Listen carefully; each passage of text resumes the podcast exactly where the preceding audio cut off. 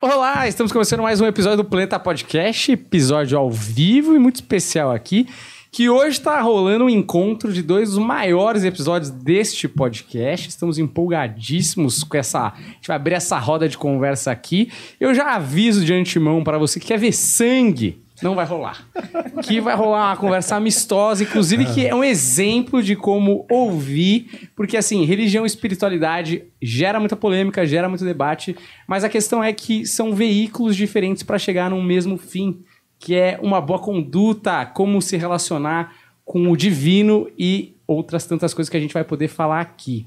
Para você que veio da Vandinha de quarta-feira, quer fazer um super chat para perguntar uma consulta pessoal. Hoje não vai rolar. Isso vai rolar quarta-feira, então fica ligado. Se você quiser mandar um super chat, manda uma pergunta para os nossos convidados. Você é muito mais que bem-vindo, tá certo? Porque é um dinheiro que você vai gastar como você quiser. Eu não vou te cobrar nada, entendeu? É, é do coração. Então, manda aí. Se você quiser mandar pergunta, o deck tá ligeiro ali na, no computador para responder as perguntas e o Humberto hoje está com o computador também, certo, Sim. Berto? Inclusive, acho que já você começou errado, Daniel. Ah, que bom. Sempre ótimo Começou começar errado, com uma crítica. Vem aqui a crítica, porque se o pessoal tá na expectativa de sangue, vamos fingir que vai acontecer e deixar Ah, não, eles sim. na expectativa. Mas é o que eu falei, o pessoal do ódio chega atrasado. O Agora pessoal só- vai chegar, eles vão aparecer aqui de Vão alguma aparecer, eles não forma. vão ver essa parte. Entendeu? Eles vão, inclusive, sedentos por sangue, eles não vão nem voltar.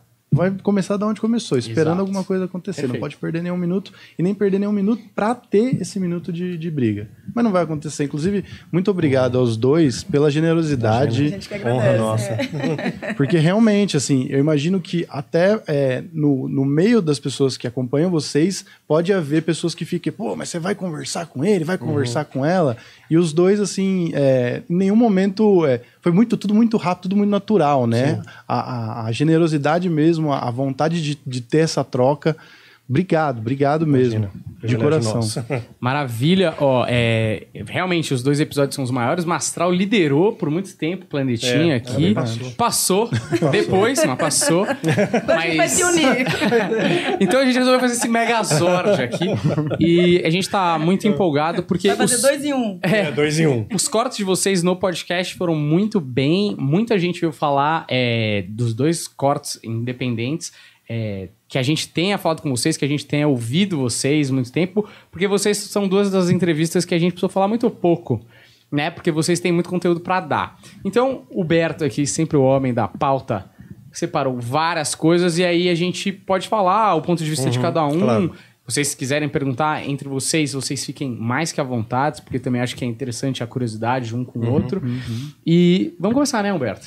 Olha, eu vou, eu vou lançar essa, essa esse primeiro assunto, que eu acho que é, inclusive, é, o início de tudo aqui, né? Do que a gente estava falando. Essa importância da troca. Sim. O, o, o- que isso significa para vocês, como funciona para vocês e como lidar com também o público que não entende a importância da troca, né? Uhum. Essa é a primeira. Não Da sei quem quer começar. de- Da troca, da conversa entre duas vertentes diferentes de espiritualidade. Sim.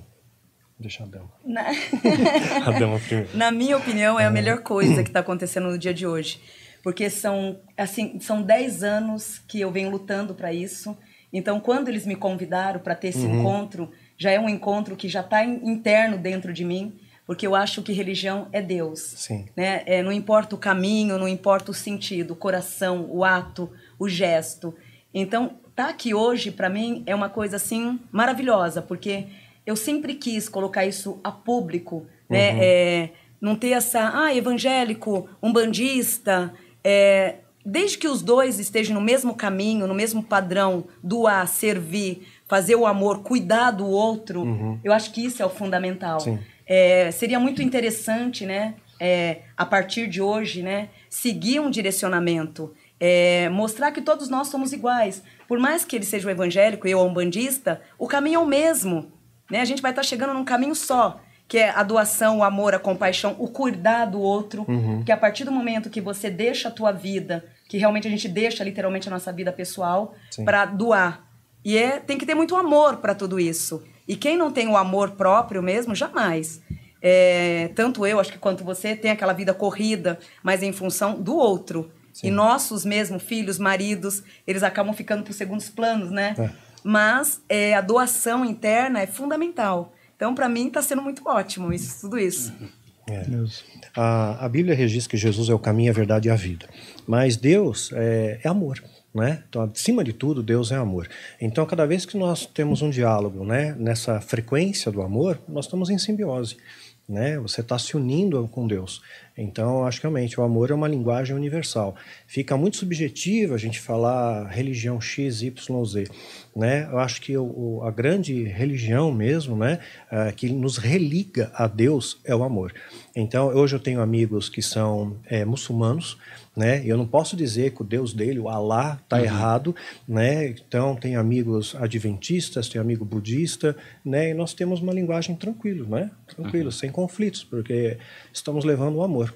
Né, de boa. Perfeito, acho um excelente começo aqui para ditar o tom do resto desse papo, certo? Inclusive, quando a gente, a gente, o que aconteceu, é, as pessoas sempre pediam esse encontro, né, na, nas nossas redes aqui, todo mundo sempre falando, não, eles precisam estar juntos e tudo mais. E aí teve uma oportunidade também que a gente traz as personalidades aqui e a Vandinha analisou Sim. o Daniel. Uhum. E aí e foi muito assim impressionante porque a gente tem o background também do Daniel que às vezes o público não tem, né? Exatamente. Talvez porque não, não sabe algumas coisas. E foi bem impressionante. Aí quando eu fui falar com o Daniel, ele falou que foi muito assertivo, né? Muito assertivo. Assim. Sim. A gente... Eu tô até esperando maio do ano que vem, que promete. Agora somos amigos, é... ele vai pro meu sítio, eu vou pra casa é... dele, você vai. Inclusive, a gente vai pôr esse vídeo agora? Vamos, quer pôr um pouco mais pra frente? Quer fazer ah, um tá. Achei para, que você para, tava para? fazendo esse, esse link já. Não, Não, tá bom, a gente põe, põe depois. Nas suas vertentes, vocês devem ter sofrido algum tipo de preconceito ou uhum. algum tipo de represária mesmo, de, poxa mas, pô, você está pensando além, você tem que pensar aqui desse jeito que eu sempre estabeleci. Uhum. E, e vocês justamente são especiais por ter esse pensamento, inclusive cristão, né? A base sempre cristão. ser a primeira coisa, né? Que acho que nas igrejas muitas vezes acabam se perdendo. Então eu queria que vocês falassem um pouco desse processo de tipo levantar uma coisa própria e corajosa em meios que muitas vezes são fechados e que não permitem muito esse diálogo. Uhum. O próprio Jesus, né, ele quebrou paradigmas da sua época. Ele foi contra o sistema religioso que existia naquele tempo. Quando ele, ele fala contra os fariseus, era a parte hierárquica majoritária, né, representantes, os guardiões da lei, dos valores, né, de Deus e tudo mais. E Jesus chama esses caras de raça de víbora, de sepulcros caiados, hipócritas, de condutores cegos. Ele chuta a mesa dos cambistas no, no, no templo, né? E hoje a gente vê muito comércio voltando para as igrejas, lamentavelmente, né? Vendendo a porcaria ungida, isso, aquilo. Uhum. Então, Jesus ele quebrou esse paradoxo no, no, período dele e continua quebrando nos dias de hoje. Né? Ele continua chutando a mesa dos cambistas do mesmo jeito. Né? Então, ele não foi. ele é, Sei que o povo pediu a sua crucificação. Né? Em uníssono, pediram: crucifica, mata Jesus e solta o bandido. E hoje, lamentavelmente, muitas pessoas ainda estão dando absolvição para o bandido, para aquele cara que engana, que cai bem naquela questão do propagandista de Hitler, né? o Goebbels, que é uma mentira contada várias vezes ganha o status de verdade. Então, muitas mentiras são contadas né, nos altares hoje em dia para enganar o povo, para desviar o caminho. Né? E hoje, quando você fala o cristianismo puro, você resgata o valor. Pô, vamos falar o que Jesus dizia, né? amar ao próximo como a ti mesmo. Né? Tem uma, uma parte bíblica que eu acho fantástica é, certa vez os apóstolos vieram até para Jesus e disseram: Olha, tem uns caras aí expulsando demônios em teu nome e nós proibimos eles, porque não podem fazer isso, né? Eles não estão junto conosco, eles não fazem parte dos apóstolos, não te seguem, né? Não são discípulos. E Jesus diz: Bom, aqueles que não são contra nós são a nosso favor. Então Jesus ele estabelece uma plataforma de amor em toda a sua oratória, em toda a sua dicção, né? E isso lamentavelmente foi sendo contaminado com o tempo. Hoje em dia as pessoas vão nas igrejas porque querem prosperidade, querem cura cura, querem milagre, não estão indo por amor. E quando você resgata o valor do amor, é claro, as pessoas estranham. Você falar a verdade num sistema culturado pela mentira, né? Você falar sobre amor num local, numa época historicamente falando, onde o amor está se esfriando, isso choca muita gente. É, então, no começo, né, os meus seguidores teve assim, um, um, é, tiveram que passar por uma catalisação, né, para poder aprimorar isso. Hoje em dia, né, eu tenho uma galera mais homogênea. Hoje o pessoal que me segue já entende a pegada, já sabe que a gente não está aqui para apontar o dedo para ninguém, a gente tem mais que estender a mão, né? Já tem divisão demais no nosso meio, porque a gente vai trazer mais visão ainda, mais parede, né? Então Jesus não veio fundamentar uma religião, né? Ele veio apenas apresentar os valores do cristianismo, cujo esteio majoritário é o amor, né? E, e a gente tem se perdido disso. Então no começo eu recebi muita crítica, assim. né? especialmente porque falava contra os dogmas hoje que, que, e doutrinas que enganam as pessoas. Né? Doutrinas humanas, até doutrinas diabólicas. Quer ver um exemplo? Uma vez, é, um, eles usam isso muitas vezes nos altares, eu sempre alerto a, a galera que me segue. Eles usam hoje de neurolinguística para enganar pessoas, usam é, de técnicas de hipnose. Não sei se você já viu, uma vez eu vi numa, na televisão, pastor falando assim para as pessoas cruzarem a mão assim uhum. e falou: agora eu vou orar aqui e quem tiver amarrado, chama de encosto, né? Uhum. Com encosto, não vai conseguir desgrudar a mão, né? E aí só quando eu orar, essa pessoa vai conseguir desgrudar as mãos e vai ser liberta. Isso aí é, ele mandou uma mensagem ali codificada, uma mensagem no inconsciente. Ele está usando uma técnica de hipnose. E muita gente não conseguia desgrudar a mão, mas é uma coisa natural, uhum. né? Enquanto quando você mostra a verdade, que é muito mais pura, Jesus não pede grande sacrifício de você, só pede que você ame a Deus e o meu próximo como a ti mesmo. Só isso. Né? As pessoas acham estranho, poxa, mas não tem o sacrifício, né? Eu não tenho que odiar todo mundo. E, e isso não está na, na, na, oratória de Jesus. Diz, e de levar o evangelho a todos os povos, não é? E de julgar e todos os povos, né? e o povo sai apontando o dedo, vai todo mundo para o inferno e tem uma galera seleta que vai para o céu, né? Quer dizer, vai ser um marasmo no céu, vamos combinar, né? Não vai ninguém, né? Então, Eu sinto que não vai ter rede social também. Pois né? é, não vai ter. então, sim, no começo a gente é apedrejado sim, porque você está levando a mensagem da verdade, né? Uhum. E as pessoas estão acostumadas com a mentira. Então é essa a pegada, não sei como é que funciona é, lá Eu também concordo muito com isso. É, é a simplicidade, é apenas o amor mesmo, né? Não tem mais que isso. Sim. Uhum. E com amor você consegue tanta coisa, você vai, Sim. você destrói tudo, obstáculos, cria grandes, grandes caminhos, você não tem noção. É, nas minhas palestras também eu falo muito isso, uhum. de o perdão, né? Não ter o ódio, faz muito Sim. parte disso, né? Exatamente. Então, eu concordo com muito. É. Mas você sentiu alguma dificuldade de quando você entrou no meio de algumas críticas, alguma coisa assim ou não? Sim, é, até mesmo das minha, da minha própria religião. Ninguém ah, ela é uma charlatã, porque onde já se viu um bandista? Ela é um bandista, ela é católica, ela é o quê? Ah, ela é geminiana. Então, geminiana tem todas as religiões. né? Então, tudo isso. Tive muitas críticas sobre isso. Uhum. Mas eu tenho também essa visão aberta, uhum. muito aberta, uhum. sobre eu, isso. Eu acho que essa pluralidade O amar, o né? perdoar. Né? É, que nem ele disse mesmo, não tem muito o que se fazer. É a técnica do amor. Tem, tem, não tem. Sim. Né? É a técnica do amor, a técnica do perdoar, do aceitar já imaginou? Perdoar é uma técnica tão difícil, não é? Não é para qualquer um. Exatamente. Então, a partir do momento que você trabalhar, né, ter essa, tec, essa técnica dentro de você, na minha opinião espiritual, você já está num parâmetro assim bem superior. Uhum. Porque o perdão ele é difícil. É. Você aprender a perdoar e perdoar de verdade. Exato, né? de verdade. Tem que ser de verdade. verdade. Não só de boca, né? Isso, é. ai, perdoei, mas tô com um pouquinho de mágoa, é. ainda tem um pouquinho de ressentimento, então você não perdoou. Exato, dá dislike. Isso, é, isso. Fica lá só no é, Essa é a nossa. Agora é a moda jovem agora. É a moda né? jovem. É, tem tudo isso. O famoso perdoar e esquecer, né? É, tem que esquecer. a ponto dele bater ali na sua porta amanhã. Você vai ajudar? Pô, mas ele te fez aquilo ontem paciência. Uhum. Eu vou uhum. ajudar com todo o amor do mundo. Exato. É. Eu acho assim. Eu acredito que seu Sim, ensinamento claro. é isso, né? Exatamente. Uma coisa que, inclusive, nós e vocês tomamos porrada juntos foi na coisa do ateu vai para o céu. A gente já falou várias vezes sobre esse Sim. assunto. E o Heidrich veio também, é, concordou, foi na mesma linha. Foi na né? mesma uhum. linha. Rodrigo Silva também abraça a mesma linha. O, é, o Rodrigo a gente não, não teve contato com ele não. ainda, né? É Mas é, eu, eu vejo como é padrão, né? Como é. as pessoas que, eu, que eu falo, né? Julgar, né? Fora é. é. vocês que, por exemplo, seguem o ensinamento de Cristo livre, sem nada, uhum. vocês estabelecem isso. E as pessoas não gostam disso. Até eu, eu fico pensando assim, por quê? Não era melhor se todo mundo se desse bem? Sim, não era melhor. Se respeitassem, né? Não é porque... No mínimo, sabe?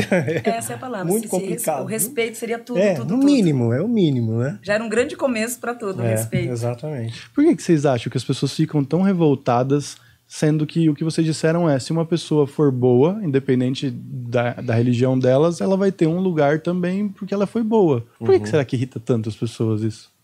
Religiosidade. É isso que eu te falar agora. Religião, eu ia falar Religiosidade. Isso. Mas vocês acham que, Religião, por exemplo, né? É. Religião. Nessa uhum. parada existe uma coisa do tipo. O que, que eu senti nesse texto, nesse vídeo do corte, principalmente do Mastral, que tinha uma parada muito do ah, o ateu vai pro céu, não sei o que e uhum. tal. Uma galera falou assim, comentou, eu achei até um pouco cômico, assim. Porque, como assim? eu fui pra missa, eu não sei o quê, eu comunguei, esse cara é ateu e ele vai pro mesmo lugar que eu. Então eu Sim. senti que tem Ou uma até parada... melhor. É, É. exato. Tem uma parada meio quase exclusivista de grupo, de tipo assim, não, eu tô fazendo certo, eu tô fazendo o que o meu líder espiritual manda, e não sei o que, tô cumprindo uma cartilha pra no final ser recompensado. Exato.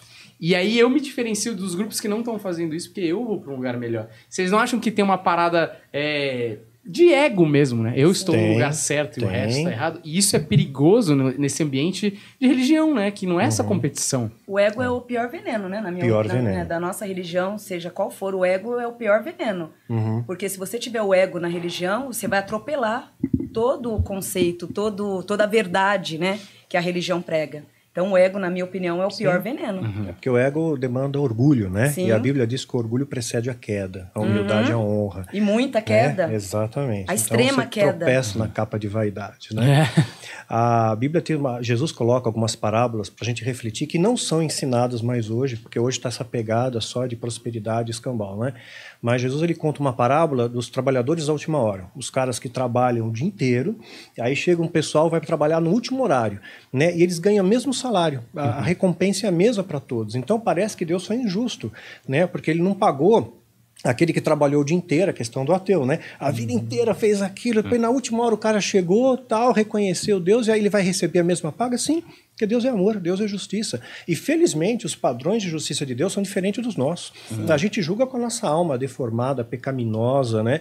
Cheia de, de falhas e, e erros, né? Deus é perfeito, entendeu? Ele que vê o coração. É, exatamente. Ele não julga a pessoa em si, né? Não, A é, alma, a alma. Tem outra parábola que ele fala também, que ele dá um toque para os filhos, olha, vai lá e faz tal coisa. O filho, tá bom, beleza, eu vou fazer. E o outro diz, não, não vou fazer. Aquele que disse que não ia fazer, fez. E o que disse que ia fazer, não fez. Aí no final ele pergunta, quem fez a vontade de Deus, né? Então, quer dizer, Deus está vendo o seu coração, a sua intenção ali, né? E é muito simplista você julgar todo mundo, é o Exato. fim da picada. Mesmo porque eu já falei isso, é, essa questão de inferno eterno e tal, é, você, é, você quebra o parâmetro de justiça e amor de Deus, né? Seria o fim da picada, você penar a eternidade, né, por uma falha que você cometeu nesse essa régua de tempo, né? E eu- tem uma coisa que a gente já até comentou, né, num dos episódios, Vandinha, é que Deus não é otário, né? Porque eu acho importante. Que é o que o É, pessoal diz na quebrada. Não, eu vou dizer, vou falar real pro pessoal. Deus não é otário, porque esse pessoal, ele acha que só porque eles vão na igreja e tal, mas eles na- dentro deles tem muito sentimento ruim, justamente Sim, esse de sim. E Deus tá vendo isso. Deus É. ele- não é só porque você foi na igreja, Deus tá ligado que você. Dá pra você- enganar Deus, né? Exatamente. É que eu coloco dessa maneira pra deixar bem claro que Deus não é otário. Exatamente. Entendeu? Exatamente. Inclusive, o Vinícius Alexandre mandou um superchat aqui que eu acho que tem a ver com esse momento aqui, que ele pergunta para os dois como fu- funciona o conceito de bem e de mal do ponto de vista espiritual. O bem e o mal que a moral humana prega varia de cultura para cultura. E no plano espiritual, porque realmente, né, isso vai mudando por, por conceitos sociais, né, que vão sendo estabelecidos em época a época. O que, que é o bem e o mal para vocês, assim? É o que a gente acabou de dizer. O bem, o, bem e o mal, na verdade, o bem é você compartilhar, você ter o amor, independente de quem seja, do rico, do pobre, do preto, né, do branco, não importa. Não importa o rótulo de quem você seja. O importante na sua alma quem você é. Nós, no caso, isso é o que é o, é o válido. Aí que tem a grande validade. Seria isso É, que é complementar? Exatamente, não, exatamente Porque isso. pra gente, do lado É, de cá, não importa a sua boa roupa, É. seu bom carro, é, a tua casa, de- o seu lado técnico. Da, Uhum. Não importa, né? Pra, não importa. O importante é a tua alma, teu espírito. Né? Acho que tanto a sua religião quanto Sim, a sim. Vale o espírito e não o conteúdo do Certo. que você traz. Exato. Se pegar na Bíblia, vai pegar um cara, João Batista. Ele era um cara completamente fora do, do esquadro, né? Ele era filho de um sacerdote, ele não estava pregando no templo, ele pregava no deserto. Uma época que se vestiam túnicas luxuosas, ele se vestia com pelo de camelo, cinto de couro e comia gafanhoto com mel. Mas era um cara que a Bíblia diz que era cheio de Espírito Santo desde o ventre materno, né? Desde o de, de- do útero lá, né? Já tinha uma grandeza. Então, é, esses estereótipos que a gente coloca, né? São muito é, rasos, né? Muito rasos, e muito, muito simplistas. Então, realmente, o amor, ele transcende isso, né? E eu acho que você pode medir muitas vezes uma pessoa pelo, pelo parâmetro de gratidão que ela tem. Pessoa que reclama demais, meu, essa pessoa tem alguma coisa errada. Em vez de ser grato pelo que tem, reclama que não tem. Aí as coisas não dão certo mesmo, né? Você, exatamente. você vive numa frequência ruim. E você É. falou uma coisa interessante do raso, né? Do julgamento raso. Porque aí, fazendo um paralelo até com as redes sociais e com o mundo que a gente vive hoje, a gente quer encaixar rápido. A gente Sim. quer encaixar raso. Porque é muito mais rápido você falar assim: ah, essa pessoa aí é X, porque você viu uma foto, porque você viu um relance de um vídeo, e você já pega essa pessoa e enquadra num- numa caixinha. Exato. Porque é isso que dá like ou gera é, fala, conversa, fofoca. Tudo isso gira em, em, em cima de um julgamento muito raso, né? Uhum. Que eu acho que é isso que dá, né? O tempero. Papo de cozinha, né? Aquele, ó, que sabe? Exatamente. Né? A fofoca que gera, é. tá muito em cima disso, eu acho. Deixou até mais rápido falar mal dos outros, né? Pô, Agora muito você fala mais. mal dos outros na internet, tão Exato. prático. Precisa nem ir até a casa da vizinha pra falar mal. Você fala mal aqui mesmo. Fala daqui com o japonês aqui. Mas eu acho que a pergunta dele tem um pouco disso, uma coisa que eu até es- escrevi aqui, que é que é, uma- é um outro assunto, mas acho que tem um pouco a ver. É, com a exposição tem esses haters, tem essa galera julgadora, mas tem também todo o amor que é recebido e a Vaninha já falou várias vezes sobre isso, que é difícil você é, trabalhar o ego também para não deixar que a sua interpretação atrapalhe o que vem realmente né, do, do- da raiz da, da, da, da mensagem de Jesus. Exato. Como que vocês trabalham isso no dia a dia? Porque acho que foi justamente isso que ele, que ele colocou, né? Muitas vezes as- o, o líder religioso, líder espiritual, acaba é, deixando o, o ego falar mais alto e acaba misturando suas opiniões pessoais e coisas que agradam o funcionamento da vida dele, Sim. né? Pra, e, e contaminando a mensagem. Uhum. Como é que vocês lidam com isso? Porque eu imagino que vocês têm que trabalhar isso todo dia, porque vocês são muito queridos. Diariamente, o lógico. fato é por isso que vocês estão aqui, vocês são muito queridos, não é verdade? Vocês são, vocês são ótimos. Como é que vocês trabalham É, isso? é, volta na linguagem do amor. Porque se você tem um amor e você não se apega lá do material, gostamos de coisas boas, sim, né? Gostamos de coisas boas. Mas não deixa. Não, não tem que deixar contaminar. Não tem que deixar entrar nessa. Ou seja, uma meditação o tempo inteiro, 24 horas o pensamento, na minha religião Zambi, que é Deus, né? Levar o pensamento a Deus o tempo inteiro. Um teste mesmo para mim do ego foi os paranormais. Ah, sim, eu assisti. Foi ali um ego puro, porque no último dia mesmo, voltando um pouco para falar do ego, ali, no último dia, o meu ego. Ali eu descobri que eu tinha o ego. Eu falei, meu É. Deus, eu tenho esse bichinho dentro de mim, ele tá enorme. E agora? O que, que eu faço? Mas o recado foi outro. Ali foi um teste de ego. Porém, no recado anterior que eu tinha recebido, se eu fosse até o fim, eu tenho evidência, tenho audição. Então, fica com ego e eu tô tirando tudo que é teu. Ali foi uma, uma prova de fogo ali Sim. muito grande para mim. Sim. Aonde eu não vou negar para vocês. É, a vontade foi, nossa, mas eu tô em primeiro lugar. Eu É, vou, eu vou levar. Nem pensei no dinheiro, pensei na, no glamour. Sim. Na fama. É, olhei pro meu amigo e falei, não, não tô vendo nada. Por quê? O combinado foi esse, mas não vou negar. Uhum. O ego, por mais que eu tenha a religião, sigo ali, o ego, ele veio à flora. Então não combina, né, Sim. com a espiritualidade. Ou você tem a espiritualidade, ou você tem o ego. As duas coisas juntas não funcionam. E realmente, é, o dirigente em si, ou até mesmo os pastores em si, se você tem muito ego, automaticamente você vai entrar na. é, por uma- ele recebe uma informação divina. Né? Então, o ego ali, é, ao invés dele centralizar no canal da espiritualidade, ele vai centralizar dentro dele. Se centralizar dentro dele, aí a terra tá à tona, né? Então ele tá respirando todo lado terra. Então aí entra o ego. Ele falando o que ele pensa, o que ele acha de você. Agora, se ele se entregar, se desvaziar, levar o pensamento a Deus, deixar Deus agir, ali a humildade ela entra numa canalização maior. Sem, e a, a informação, na minha opinião, sem o ego, ela vem cristalizada. Vem uma coisa muito bem boa, né? Muito Verdade. boa. Tem um, um- um pregador que eu admiro bastante, o Paul Washer, e ele chegou a falar uma vez que, e ele está plenamente certo nisso, que tem muitos cristãos sem Cristo. Tem muitas pessoas que vão na igreja, mas nunca conheceram a Deus, né? Só vão por um ritual, vão por uma rotina, né? E não tiveram uma experiência com Deus. Tem um livro também chamado Cristianismo Diabólico. Eu acho incrível, né? Muito legal. Então, se você deixar de vigiar e orar sem cessar, que a Bíblia coloca isso como premissa, vigia e ora sem cessar. Você baixou sua guarda, é evidente que vai entrar, né? Soberba, altivez, né? O seu ego entra, né? Então, o Salomão, o cara mais sábio de todo, toda a terra, né? Entrou soberba no coração dele, porque ele caiu, ele se inclinou a Astarote, a deuses pagãos da época, né? Mas ele era um homem, filho, é, filho de um cara que era segundo o coração de Deus, que é Davi, e o cara mais sábio do planeta. Ele deixou de vigiar e orar, entrou soberbo. Ele tinha tudo, cara. Ele tinha dinheiro, tinha fama, tinha mulher, tinha tudo. Né? E caiu. E deixou de vigiar e orar. Tem que vigiar sim. Né? Eu oro todos os dias para Deus para conservar em mim um coração humilde. O dia que eu for soberbo, acabou. Acabou a unção, acabou o ministério, acabou tudo. Né? Uhum. E para eu não me tornar um medíocre profissional da fé. Eu uhum. vivo literalmente pela fé há 20 anos. Né? Não tenho dinheiro guardado. Né? O que eu, que eu tenho, eu pago minhas contas, sobrou, eu invisto uhum. em vidas, que é um patrimônio maior da igreja, faltou, eu dobro o joelho e assim tem ido e Deus tem me abençoado.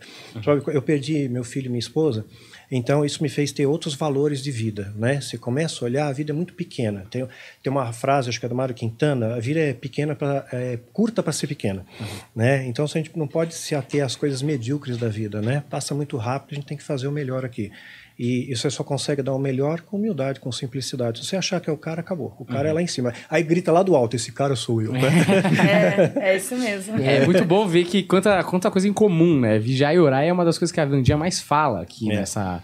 Às vezes até de câmera desligada. Gosto dessa uhum. citação aí. E é muito parecido, né? É. é, é muito engraçado como as pessoas se apegam às diferenças para demonstrar uma superioridade que, que vem do ego, né? Exato. Sim, e o que ele citou agora é, eu acho assim, perder um filho, perder uma esposa para um dirigente, Sim. eu acho que ali é o, acho que é o pior teste do mundo. É. Ali acho que você passou pelas piores provas do mundo, do mundo, do mundo. Sim, porque ainda ali, um pouco. É, ah, ó, eu acho que assim é a pior perda do mundo, porque um filho, logo em seguida uma esposa, ali foi todos os testes. Ali, se ele fosse um homem de pouca fé, com certeza ele ia se revoltar, é. ia largar tudo.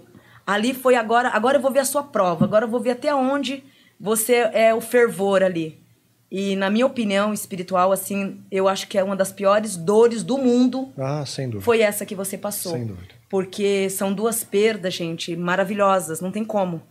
E ali você ainda manter a fé, Sim. se levantar ainda para cuidar do outro. Se fosse um outro, ali você foi testado e aprovado com todos os anjos se levantando mesmo uhum. ao teu favor, porque se fosse uma pessoa do ego ou do ódio ou que tinha ao lado do veneno contido interno, ali ele cairia. Uhum.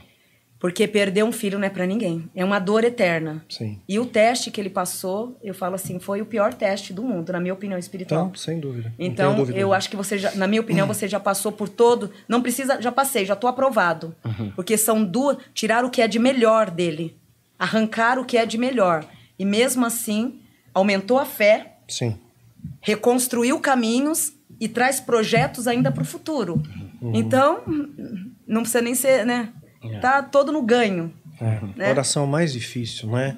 É fazer é Pai, seja feita a tua vontade, né? Essa foi a oração difícil para o próprio Jesus, né? Ele chegou a transpirar sangue. Quando ele falou, Pai, seja feita a tua vontade, não a minha, é, aí parece que vem uma força sobrenatural. Aí acho que os anjos se acampam ao seu redor, Deus derrama um bálsamo na sua vida e você consegue prosseguir. Uhum. Né? Acho que quando você. É, é, a oração do Pai Nosso, é o modelo que Jesus ensinou. Seja feita a tua vontade, assim na terra como no céu. Só que as pessoas hoje são muito egoístas, né? Seja feita a minha vontade, né?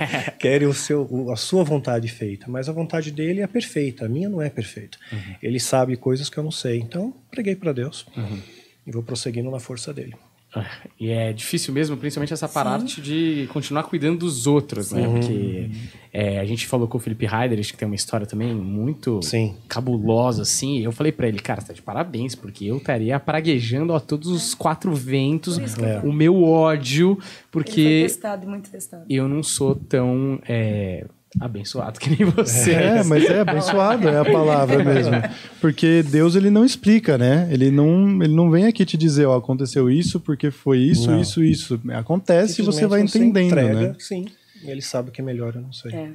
Realmente, eu também não. Abençoado é a palavra. Eu também não, não, não, não saberia lidar com situações tão difíceis. Talvez por isso que vocês são as pessoas que essas coisas às vezes acontecem, porque vocês estão prontos para isso, né? Uhum. Hum, uma, uma outra coisa que eu tava que tá também nesse nesse aspecto é que às vezes vocês veem pessoas ruins nas religiões é, agindo de maneira errada. O Mastral às vezes é, nas entrevistas até denuncia isso assim Sim. bem diretamente e, e você sabe também que tem gente nas religiões infiltradas, né? Que estão ali, que foram preparadas para estar. E aí eu sei que a Vandinha já, ela já falou, inclusive aqui, da sensibilidade dela, de às vezes pessoas ruins que ela vê chegando para acontecer. Uhum. E como que a gente consegue trabalhar isso, mas também sem correr o risco de cometer injustiça, sabe? Assim, uhum. porque, enfim, tem muita gente que às vezes só pelo ego. E aí eu não sei se é o mesmo crime, por exemplo, que um cara que está mal intencionado realmente. Entendem mais ou menos como trabalhar isso, como resolver esse. Porque aí nesse momento a gente também está julgando, né? Uhum. Quando a gente está falando, putz, isso aí tá errado e tudo mais. Por uma proteção, né? Tipo, putz, ah. esse cara pode me fazer um mal, talvez. É, mal para muita gente. Ou para muita gente. Né?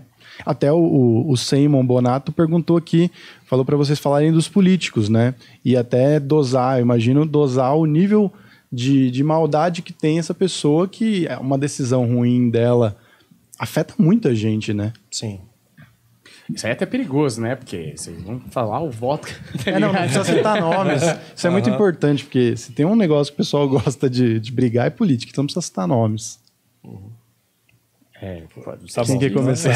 Vocês podem falar. O poder sobe na cabeça, né? Então tem pessoas que não sabem lidar com o poder e acabam realmente sendo fagocitados por ele. Eu, particularmente, já fui chamado para a política muitas vezes, eu sempre declinei essa pauta, porque é um sistema muito corrompido, a engrenagem está toda corrompida. Não vou ser eu lá que vou mudar esse sistema. Né? Você teria que mudar tudo. Então eu poderia mudar o mundo à minha volta, mas não posso mudar o mundo. Então, uh, tem pessoas realmente mal intencionadas, né? É, acho que eu gravei até um vídeo falando sobre o Grande Reset. Né? Eles estão preparando a plataforma para uma nova ordem mundial, para ter um Estado majoritário, é, para cuidar do, do, mundo e uma série de, de, fatores aí que já começam a se moldurar ao nosso redor. Então, qualquer pessoa hoje que vai no, no âmbito de poder, ele tem que ter muita cautela, né? Tem que ter muita prudência, muita sabedoria, porque uma decisão dele pode ter um desdobramento complicado, né? Uhum. Então, eu oro, intercedo por ele. Agora, como é que eu vou lidar com pessoas do mal? Eu, eu abraço todo mundo, uma boa de coração, falo isso, né? Abraço todo mundo, amo as pessoas, né? Às vezes pessoas, ah, não concordo com você, beleza, né? Que Deus te abençoe e tal. Você pode pensar diferente. Eu não, não é meu inimigo porque pensa diferente, né? Não é uma guerra, não estou numa trincheira de guerra, né? Então não tem problema quanto a isso. Eu abraço todo mundo e muitas vezes o amor faz com que aquela pessoa se surpreenda e, e ela, ela muda depois. Poxa, eu taquei pedra durante é, três anos, né? Agora eu vejo que você nunca, nunca reagiu à minha uhum. provocação. Sabe, você é um cara do bem, então também quero, né? Quero fazer parte de suas ovelhas. então é bem curioso. E somente que você ama, que você abraça, você desmonta toda a fortaleza daquela pessoa. Porque ela vem com ódio, ela está esperando que você vai rechaçar, uhum. que você vai revidar. Mas eu não revido. Uhum. Né? Eu não tenho inimigos, né? não tenho nenhum inimigo na Terra. Né? Eu sou amigo de Deus e, e, e as pessoas são vidas importantes para Deus. Então não tem inimigo nenhum. Então se a pessoa fala mal de mim ou é contra, eu abraço, Deus te abençoe. Depois, muitas vezes, essas pessoas voltam né, e acabam sendo meus seguidores. ah, eu li teu livro agora, agora entendi, né? agora entendi. É, pois é. Você acha que até o pessoal que está infiltrado, eles têm essa... Vocês ainda conseguem driblar e trazer para o lado? Ainda é possível essa... É possível, sim, é possível. Né? O, o, amor, ele transforma, o amor muda né, as pessoas. Né? Teve uma vez, eu fui fazer um, ministrar um seminário em Brasília, né? Na época que eu ainda viajava, agora pandemia, parei, né? Então tinha umas 800 pessoas lá e, e teve uns caras assim, né, pseudo-satanistas, entraram no grupo hum. e começaram a fazer gestos, me encaravam com raiva, é. né? né? E aí o pessoal da, da intercessão lá veio, pô, Daniel, entrou uns caras aí, uns infiltrados, né? Tem uns polícia aqui, bora prender eles, né? Eu falei, não, que prender os caras, né? Aí, tipo, inventar um subterfúgio para prender para soltar no final, né? É. E eu falei, não, de forma alguma, deixa eles aí. Né? Aí no, no, final, né, eu fiz um apelo, né? Se você quer aceitar Deus, né? Você quer, quer, quer sentir uma paz que transcende entendimento, que só Jesus pode trazer, né? Uma paz que, que o mundo não te dá. O mundo dá, dá momentos transitórios. Uhum. Tudo é transitório aqui, nada é permanente, né? Então tudo nessa vida passa. O dinheiro acaba, né? A saúde acaba, tudo é flutuante. Então você não pode se, se ater numa coisa que é, é temporal, que é passageira, como se fosse permanente. E no final, aquele, todos eles, veio o líder do grupo primeiro e veio todo mundo à frente, né? Aceitaram Jesus, a gente orou junto, né? E foi tudo de boa. Ah, você converteu eles no final. Converteu. É, pois é, pois é. Então tá de boa. Muita gente vem hoje e pede para fazer uma ponte, né? Manda mensagem para mim. Ah, Daniel, me apresenta pro satanista lá, porque eu quero fazer. quero, quero entrar lá. Eu falo, ah, cara, eu não tô muito bem na fita, né? Assim, uma recomendação minha talvez não seja a melhor de todas, né? Mas eu falo, não, cara, você, tá, você quer o quê? Não, eu quero dinheiro, eu quero isso. Mas dinheiro, ele traz conforto, mas não traz felicidade. Não traz felicidade. Você vê muita gente com muito dinheiro, fama, se acabou Feliz. nas drogas, se acabou de infelicidade. Podia citar N exemplos aqui que estão na mídia, que todo mundo sabe, né? Felicidade É, pura, né? Pois é, então não é o dinheiro, não. É o coração da pessoa. Você quer complementar, Vandinha? Não, tá ótimo. É, eu só queria falar um negócio, não sei se tá na sua pauta, mas é que é, ele falou um negócio de, de pacto, da grana, da fama. Foi até um negócio que a gente ficou meio que pra falar no final da nossa Aham. entrevista. Eu falei com você. é, falei assim, é, foi engraçado que eu lembrei disso agora. Eu falei pra você assim, ah, aqueles caras que morriam com 27 anos, que eram roqueiros e tal. É, teve uma, uma, uma lenda urbana que rolou aí no meio. Que né? rolou, tipo, Sim, o pacto sim. com o diabo e tal. É. Aí eu falei pra você assim, eu tenho 30, ainda dá tempo. pois é, já passou da época. Que eu tô tarde, né? Mas a Vandinha falou deles, assim, né? E aí falou um pouco de pacto com demônios Uhum. também, não Sim. sei o quê. É, essa parada existiu mesmo ou é lenda mesmo, essa parada dos cantores? Porque é muita coincidência, né? Todos eles morrendo com 27. É. Existem inferências que provavelmente fizeram algum pacto, alguma coisa para ganhar fama, vitrine, né? Mas você vê como essas coisas são superficiais, né? Acaba rápido, dissolve rápido, né? Isso não, não transforma a sua vida, não traz paz na sua vida, não traz tranquilidade, não traz serenidade. Tem um documentário no Netflix, né, chamado Os Filhos de Sam. É, mostra um repórter, não sei se você chegou a ver. Eu vi. É, ele, ele vai atrás né, de uma seita tal, ele não consegue chegar nos caras. Né? Ele gastou a vida dele tentando provar que era um- uma seita satânica que estava causando mortes, é, pedofilia, pornografia e tudo mais, e ele não conseguiu. Porque os caras, na alta hierarquia, os caras se protegem. Né? Então, realmente, quando você faz um pacto de fato, né, uma aliança, você não vai morrer com 27. Né? Então é uma coisa mais rasa, né? Mas tem, tem gente aí de, de vitrine mundial que tem aliança, né? Que continua nessa febre aí de correr atrás do vento, né? Entendi. Achando que eles vão ter alguma, sei lá, vitória, né? É, com isso. porque é a- atrás do adrenocromo, né? A, a derrota é inevitável, né? Tipo, É. não tem muito... Derrota inevitável. Porque a vitória é temporária e a derrota é inevitável. É. Gostou dessa, hein? Eu Gostei, foi bonito, né? Mas é. Mas pode acontecer também de a galera ter o pacto pirata, eu imagino. Sim, Que sim, deve tem fake por aí, por aí, né? tá um monte de pacto. Eu ia Tem falar. Illuminati convidando você na internet Não pra é? entrar pro Illuminati, Ah, é? maçonaria. Corrente? oferecendo- É, pela internet. O cara manda- recebeu pro WhatsApp. Falei, não. É abordagem pessoal, né? Não é um negócio assim, chinfrinho. Deixando né? histórico, né? É, não. É pessoal, né? Porque às vezes o cara vende o, ó, vem aqui que você vai ter sucesso. Até eu acho que algum papo a gente chegou a comentar sobre isso, que tem alguma, algumas pessoas que. Até você falou, ó, se a pessoa começar a te perguntar muita coisa, vai embora, levanta e vai embora. Levanta e vai embora. E deve ter, né, um pessoal que faz, ó, te prometo aqui até amarração amorosa, essas coisas, e, e não funciona, porque É às muito vezes. complicado, é um preço bem caro, né? É. Hum. Daniel, Lena Mendes Bertolazzi mandou que Daniel e Vandinha são exemplos de amor incondicional, humildade e respeito às diferenças. Então o pessoal tá entrando na nossa aqui, Daniel. Tá dando Na nossa, não, na deles. né? Não, mas eu, eu tô fazendo parte aqui, eu tô com o computador, notebook, eu tô sempre me sentindo fazendo parte aqui. Você vê como o ego é, né? Você vê que já tomou a cabeça dele. já subiu. É que a sorte é que eu não influencio. parece eu não, Jesus. não tenho. Eu tô, eu tô parecido mesmo com o Je- o Jesus, mas o Jesus mais. é, Romano. Jesus romano, não porque o Jesus talvez seja um pouco diferente de mim, Jesus original, imagino.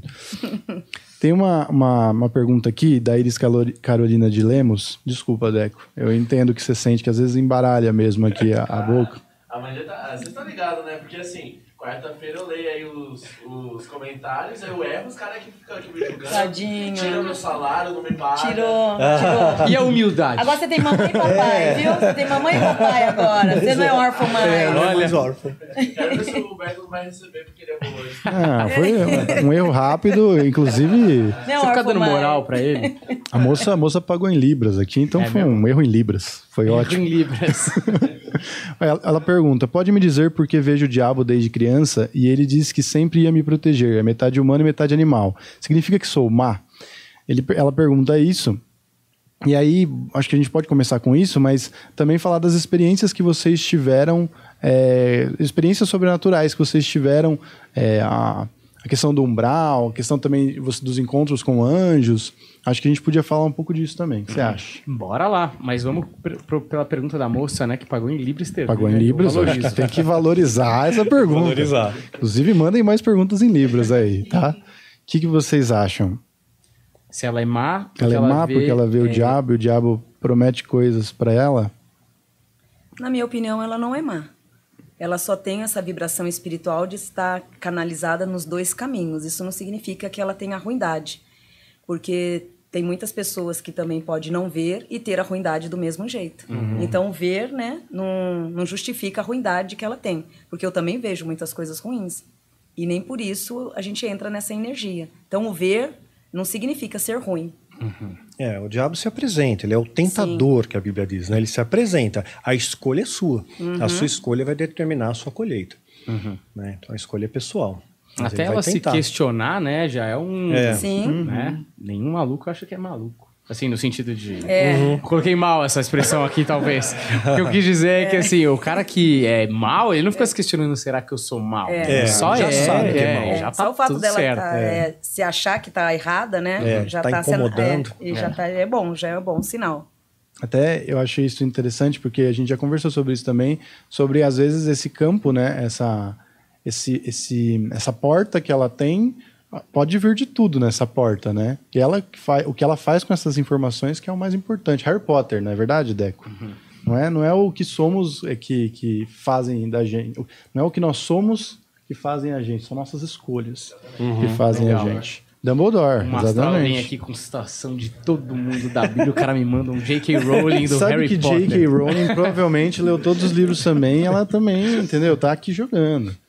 É, queria que vocês falassem das experiências que vocês tiveram com anjos e, e demônios, que é até interessante, porque parece que às vezes ele se mostra diferente para pessoas diferentes. Não sei se tem a ver com a referência, se é uma energia que ele recebe de você e aí ele se transmuta para estar desse jeito, ou se é uma coisa dele mesmo, tipo, de como eu devo me apresentar para esse cara, que efeito eu quero causar nele. Sim.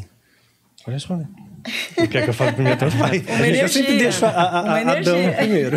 Não, vocês fiquem à vontade. vocês uma energia. Porque o diabo, ele não traz a personalidade. Ele não tem a personalidade em si. Então, ele vai se identificar... Como eu já tinha dito uma vez aqui, ele se identifica... Se eu estiver errado, você me corrija. Sim. Mas, assim, o diabo, na minha opinião, da vidência, tudo que eu vejo, ele não vai se mostrar do jeito que ele é. Ele vai se mostrar como a Wanda, como o Daniel, né? Ele vai, ele vai se mascarar com alguém alinhado a você, né? Que tem um alinhamento com você, para que você também não se assuste tanto. Por isso que no espiritismo também ocorre isso, porque tem muito a mistificação. Então você tem, ah, de repente eu sou um obsessor. Mas se eu me apresentar como obsessor, ai, será que ele vai me aceitar? Não vai, ninguém vai aceitar um obsessor.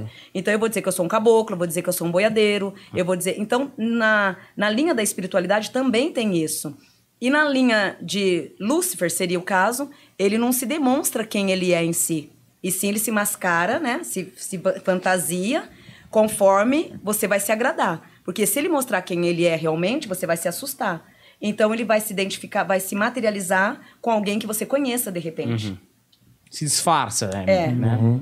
É, ele vai se apresentar. A Bíblia diz que o Satanás ele pode se, se aparecer, se transportar assim como um anjo de luz. Né? Então ele pode, ele vai apresentar de maneira agradável aos seus olhos. Não vai ter aquela figura caricata, chifre vermelho, né? né? Caldo, tridente na mão. E aí, como é que tá, né? Não, ele vai chegar numa maneira é, humanoide, não vai apresentar zoomórfico, meio homem, meio animal, porque você vai estranhar, tem alguma coisa errada É. nessa equação, né? Então ele vai se apresentar de maneira humana, né? E realmente é um ser humano bonito, atraente, né? Charmoso, que vai, te- vai ter um, um- diálogo suave com você, não vem com aquela Lábia, né? voz grossa, assim, eu vim aqui, né? E aí. Que muita igreja se Tá vê por aí, pegando né? É. Não, mas na igreja o pessoal é contratado. É, ainda, então. ainda- por cima, o cara ainda, ainda leu o script errado, né? O que você tá ator. fazendo nessa vida? Nós vai fazer cair da bicicleta, tropeçar na tauba, bater a cabeça, né? Eu falei, pô, Esse demônio aí fez esse supletivo, demônio né? aí não fez, né? Então não dá. É bem isso. Não, maravilhoso. Mas já teve demônio pedindo dízimo na igreja, já vi. Demônio entre aspas, né? Sei. Vocês têm que dar o dízimo. Ah, né? falando pros é, cristãos. É, falando pros cristãos. Demora. É bom que ele tá pregando, né? É, Pô, senão eu pego vocês. Tá? É, trabalha direitinho. Aí já Pois é. temos que elogiar essa atuação. Se ele pediu. É. São os lobos na pele de cordeiro, né? Opa, infelizmente tem bastante. Mas vocês já tiveram contato com, com as entidades, e se eu estiver usando alguma expressão errada também me perdoem, mas é, vocês já tiveram contato com a entidade na sua forma tradicional, como é que eu posso dizer, forma real? Eu não sei exatamente se existe uma forma real, se é tudo energia. E aí eu queria que vocês descrevessem. A gente pode começar com os demônios? Não, vamos começar, não sei, a gente começa com os demônios? Ah, tanto faz. começa com os demônios, depois a gente vai para os anjos, porque a gente teve relatos de vocês na- nas entrevistas, nos papos, e, e a visão é um pouco diferente, mas ela sempre acaba sendo meio parecida também. Sim. Então eu queria que vocês relatassem as experiências. Bom, a Bíblia coloca uma coisa que é importante ressaltar. É Lúcifer, né, o Satanás, que é uma palavra que vem do hebraico, quer dizer opositor ou adversário, e a palavra diabo vem do grego diabolos, né, que é aquele que traz divisão, então são adjetivos. O nome dele seria Lúcifer, portador de luz, ele é citado em Ezequiel 28, era um querubim ungido, né? Então ele tinha uma missão especial ali dentro, até que entrou, entrou iniquidade no coração dele, ele se afasta de Deus. Mas ele é filho de Deus, ele foi criado por Deus também. Em Jó, no capítulo 2, fala que vieram os filhos de Deus se apresentar-se perante ele e veio Satanás dentre eles. Então, Deus ele manteve essa porta aberta, tipo, ele não colocou, não fechou a porta, né? Vai e agora você não tem mais, ele continua tendo acesso à presença de Deus. Aí eu vejo uma coisa que é bastante paradoxal e muitas pessoas às vezes, né, acham que não, que isso é impossível, né? Mas eu vejo como um filho, né? Por que, que ele não pode de repente voltar para o pai? Por que, que ele não pode voltar para casa, né? Inclusive uma das pedras que ele recebeu, ele ganhou nove pedras. Ezequiel 28 ele fala, ele ganhou nove pedras de Deus, deu pedras para ele, pedras memoriais. E essas pedras também foram dadas aos sacerdotes, que eram 12 pedras, Lúcifer recebeu nove. Uma dessas nove uma pedra azul, né? que pela, pela linha judaica é uma representação do céu. É como se Deus desse uma pedra para ele e dissesse: Olha, não importa por onde você ande, nunca esqueça de onde você veio. Né? Então eu creio que no momento final né, de redenção, é, essa oportunidade é dada para todos, não fica restrito. Né? Ah, assim, todo aquele que se arrepender, que chegar diante de Deus, eu creio que tem a, a possibilidade de um perdão de Deus. Eu não vejo essa coisa como porta fechada, mesmo porque ele tem acesso ainda à presença de Deus.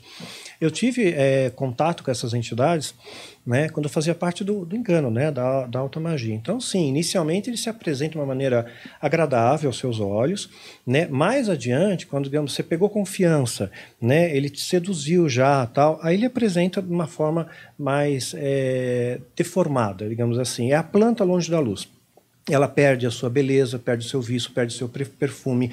Então, essas entidades que eram anjos afastados de Deus, eles perdem as suas propriedades originais, perdem a sua beleza, a sua formosura, né, o seu poder. Então, eles se afastaram da luz.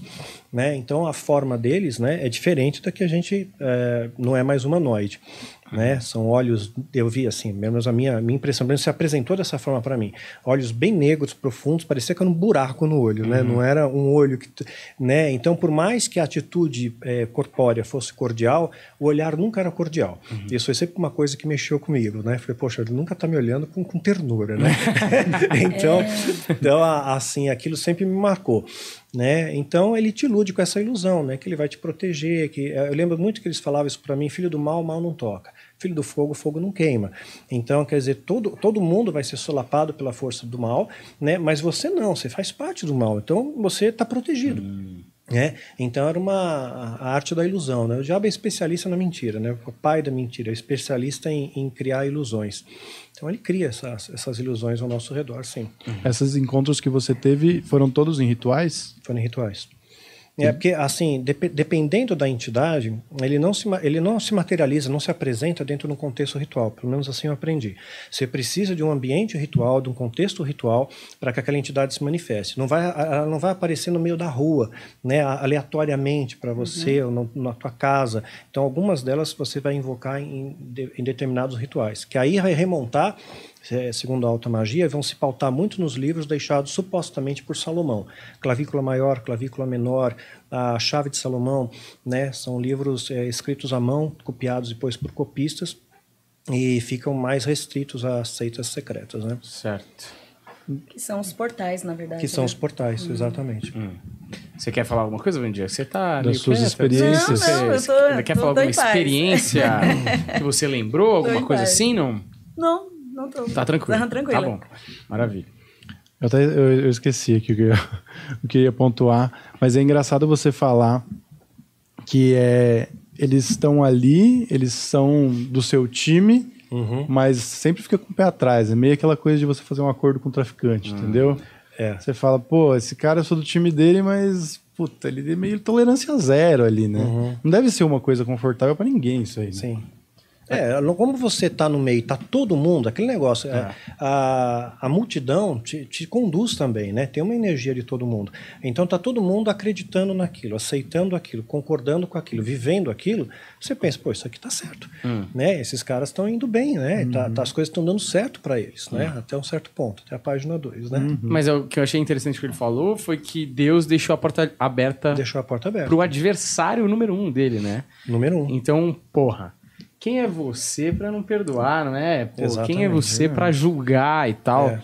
E eu acho que isso é o amor completo e absoluto, né? É. Porque se você deixa a porta aberta, mesmo que seja filho dele e tal, e aí eu nem vou entrar nesse mérito, para que ele, teoricamente, é o seu oposto, 180 graus, Uhum. né, do seu, do seu posicionamento, Cara, é, é, é o amor supremo, assim, né? Você, se você ama esse cara, você ama todo mundo é, numa intensidade muito alta, né? E eu acho que a nossa conversa tem girado muito em torno desse ponto-chave que é o amor, né? É, e que- quem ama não julga. Uhum. Hum, E dos encontros com anjos, como foram? É, eu- a Vandinha a- sempre ela, ela tem, às vezes, as, as visões até dos nossos anjos que tem aqui. Sim, então, de forma diferenciada, no caso nosso, são orixás, né? Então, é, tem vários, que nem o Pai Benedito mesmo, a materialização desse preto velho, tem do caboclo, que eu já tive nitidamente.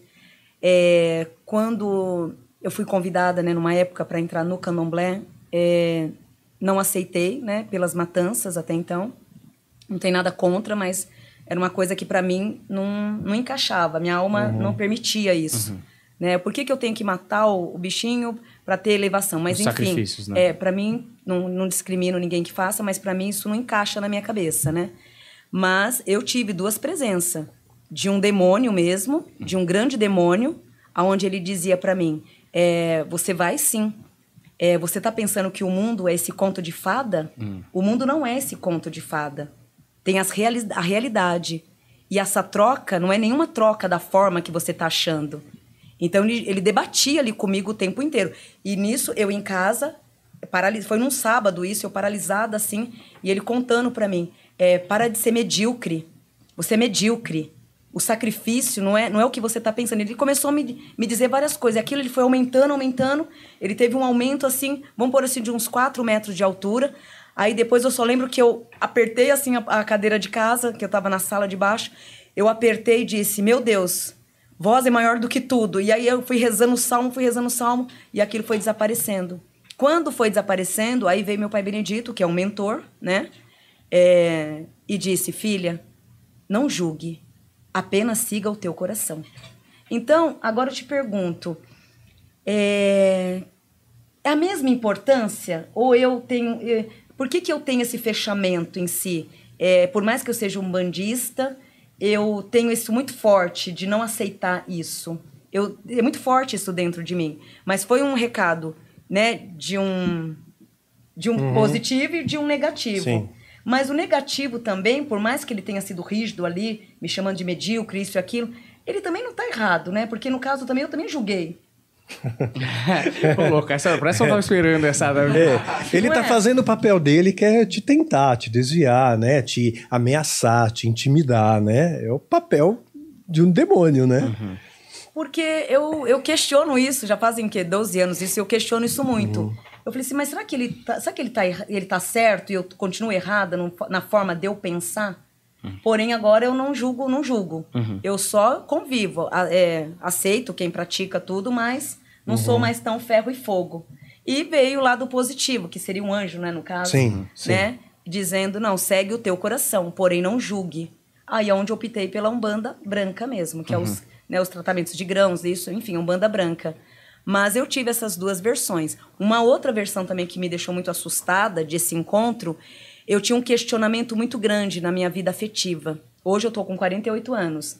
Mas assim, você imagina você com 15 anos, um astrólogo dizer para você que você não vai ter ninguém na vida e que você veio para servir o lado espiritual. Pesado, né? É um eu convivi com isso a vida inteira. E realmente, nos meus relacionamentos afetivos, teve vários conflitos. Pessoas que são muito difíceis de aceitar nossas religiões, Uhum. porque a gente se ocupa muito com o outro, esquece da família. É, então, é muito, assim, muito difícil ter alguém que aceite esse padrão nosso da correria. De repente, estou em casa descansando, mas se bater na tua porta, você vai e socorre. Então, a gente é é a emergência toda hora. Então, ter uma outra pessoa do lado que aceite tudo isso é muito difícil. Aí foi onde eu cheguei até o candomblé. Eu falei, eu vou fazer santo, que eu quero ver se eu não vou conseguir esse amor. Eu vou fazer a feitura tal, porque, né, só pode ter alguma coisa de ancestral comigo, me atrapalhando. Eu quero casar, quero ter uma família, família. Eu amo família, eu amo mesa, eu amo, amo casa. E eu vou casar e vou ter isso. Fiz o candomblé, me raspei no candomblé, sou raspada no candomblé. E, ao mesmo tempo, não aconteceu absolutamente, absolutamente nada. Porém, o dia que eu estava no Roncó, eu tive uma manifestação de um ser trevoso mesmo. Ele estava numa poltrona, isso era três horas da manhã, todo mundo já tinha se Bem às recolhido. três da manhã. Eu estava ali, né, rezando, falei, meu Deus do céu, tomara que agora eu vou casar. Agora eu vou quebrar todas as maldições e eu vou casar. Um homem lindo, lindo, numa poltrona linda, sentado dessa posição que eu tô e disse: Você não vai casar. Você é minha. E tudo que você está fazendo aqui você pode fazer, mas você é minha. Eu contando, hoje eu tô contando aqui para vocês, meus filhos, Ana Caroline Júnior sabe dessa história. Ele mostrou na, minha, na vidência, olha, esse aqui é meu filho, esse aqui também é meu filho. Eles estão indo com você. Mas eu sou o pai dessas crianças. Não adianta você querer buscar os pais dessa criança e nenhum homem para você, porque eu sou seu marido. Aí eu já peguei e pensei, meu Deus, será que então eu era das trevas? Né? Eu tive alguma ligação com um lado trevoso e hoje eu prego né, a bondade e tudo. E realmente eu tive um contato. Ou seja, hoje eu venho, né, pra, eu prego muita bondade, o amor, sou tudo isso, não é falsidade, vocês que me conhecem sabem. Eu sou a ponto, você pode me socar hoje aqui. Amanhã, se você precisar de um favor, eu vou esquecer o que você me fez. Eu tenho esse dom do esquecimento. Mas, provavelmente, assim, na minha, no meu conhecimento, eu era do embaixo. E fui casada com alguém muito penoso mesmo e que condenou minha vida afetiva nesta vida, nessa vida atual. Então, é, esses acordos, assim, eles são bem fervorosos e gera de geração para geração. E o quanto a ver, né, ter essas visões, eu tive essas três visões, que assim, são as únicas que me marcou bastante, muito. É, você falou de anjo, né? Sim. A, a Bíblia, ela diferencia por categorias, assim. Tem anjo, arcanjo, querubim, serafim. Talvez a nomenclatura seja só diferente. Assim como tem as classes demoníacas, né? Principados, potestades, hostes e dominadores. Então, as experiências que eu tive foram muito pontuais. Veja bem, não é assim. É, o Zerivezeira parece um anjo, né, para tomar café com você, né? São coisas muito pontuais, né? Pela, pela- Bíblia, eles são malachim, quer dizer, são os mensageiros, aqueles que vão levar uma mensagem de Deus para você. Então, em casos pontuais, eles vão aparecer. Nós vemos isso na, na Bíblia inteira. Né, apareceram para Gideão, apareceram em algumas para Ló, para Abraão, comeram com eles, se materializaram e comeram com eles, né? Então, tive essa presença muito forte na- nas escrituras também. Teve uma vez que me marcou muito, né? Eu viajava pelo Brasil, ministrava seminários, levava meus livros para vender, né? E teve uma ocasião que eu estava esperando o acerto né, dos, dos livros, que venderam todos os livros que eu levei. Na época tinha DVD também, venderam os DVDs. E o pastor, né? Até eu, eu não gosto de título, eu não gosto que ninguém me chame de pastor. Eu sou Daniel e pronto, né? né eu não, esses títulos não, não, não, querem dizer nada. Acho que você é reconhecido pelo que você é. Se você é um cantor, né? Todo mundo vai ver que você canta bem. Você não precisa dizer, cara, eu sou cantor. Sabia da onde eu sou cantor? Eu canto, né? Não precisa dizer isso, né? As pessoas te reconhecem. Então, é, eu tinha ido nesse seminário, né, e tinha vendido todos os livros, mas o pastor não tinha feito acerto comigo ainda. Aí ele entrou na sala e falou: Ah, está esperando o acerto tal, mas é o seguinte, eu gastei o dinheiro. E eu pensei que fosse uma falha dele, administrativa. Ah, tudo bem, gastou, né, paciência, tal, mas você não está entendendo, eu estou te roubando, cara. Falou na minha cara, estou hum. te roubando. Então você aprende isso logo, né? Você é muito novo ainda no ministério tal, né? Quando você não mostra, você é jantado. Amanhã você rouba outra pessoa e foi embora, né? Eu confesso que naquele momento eu implodi, né?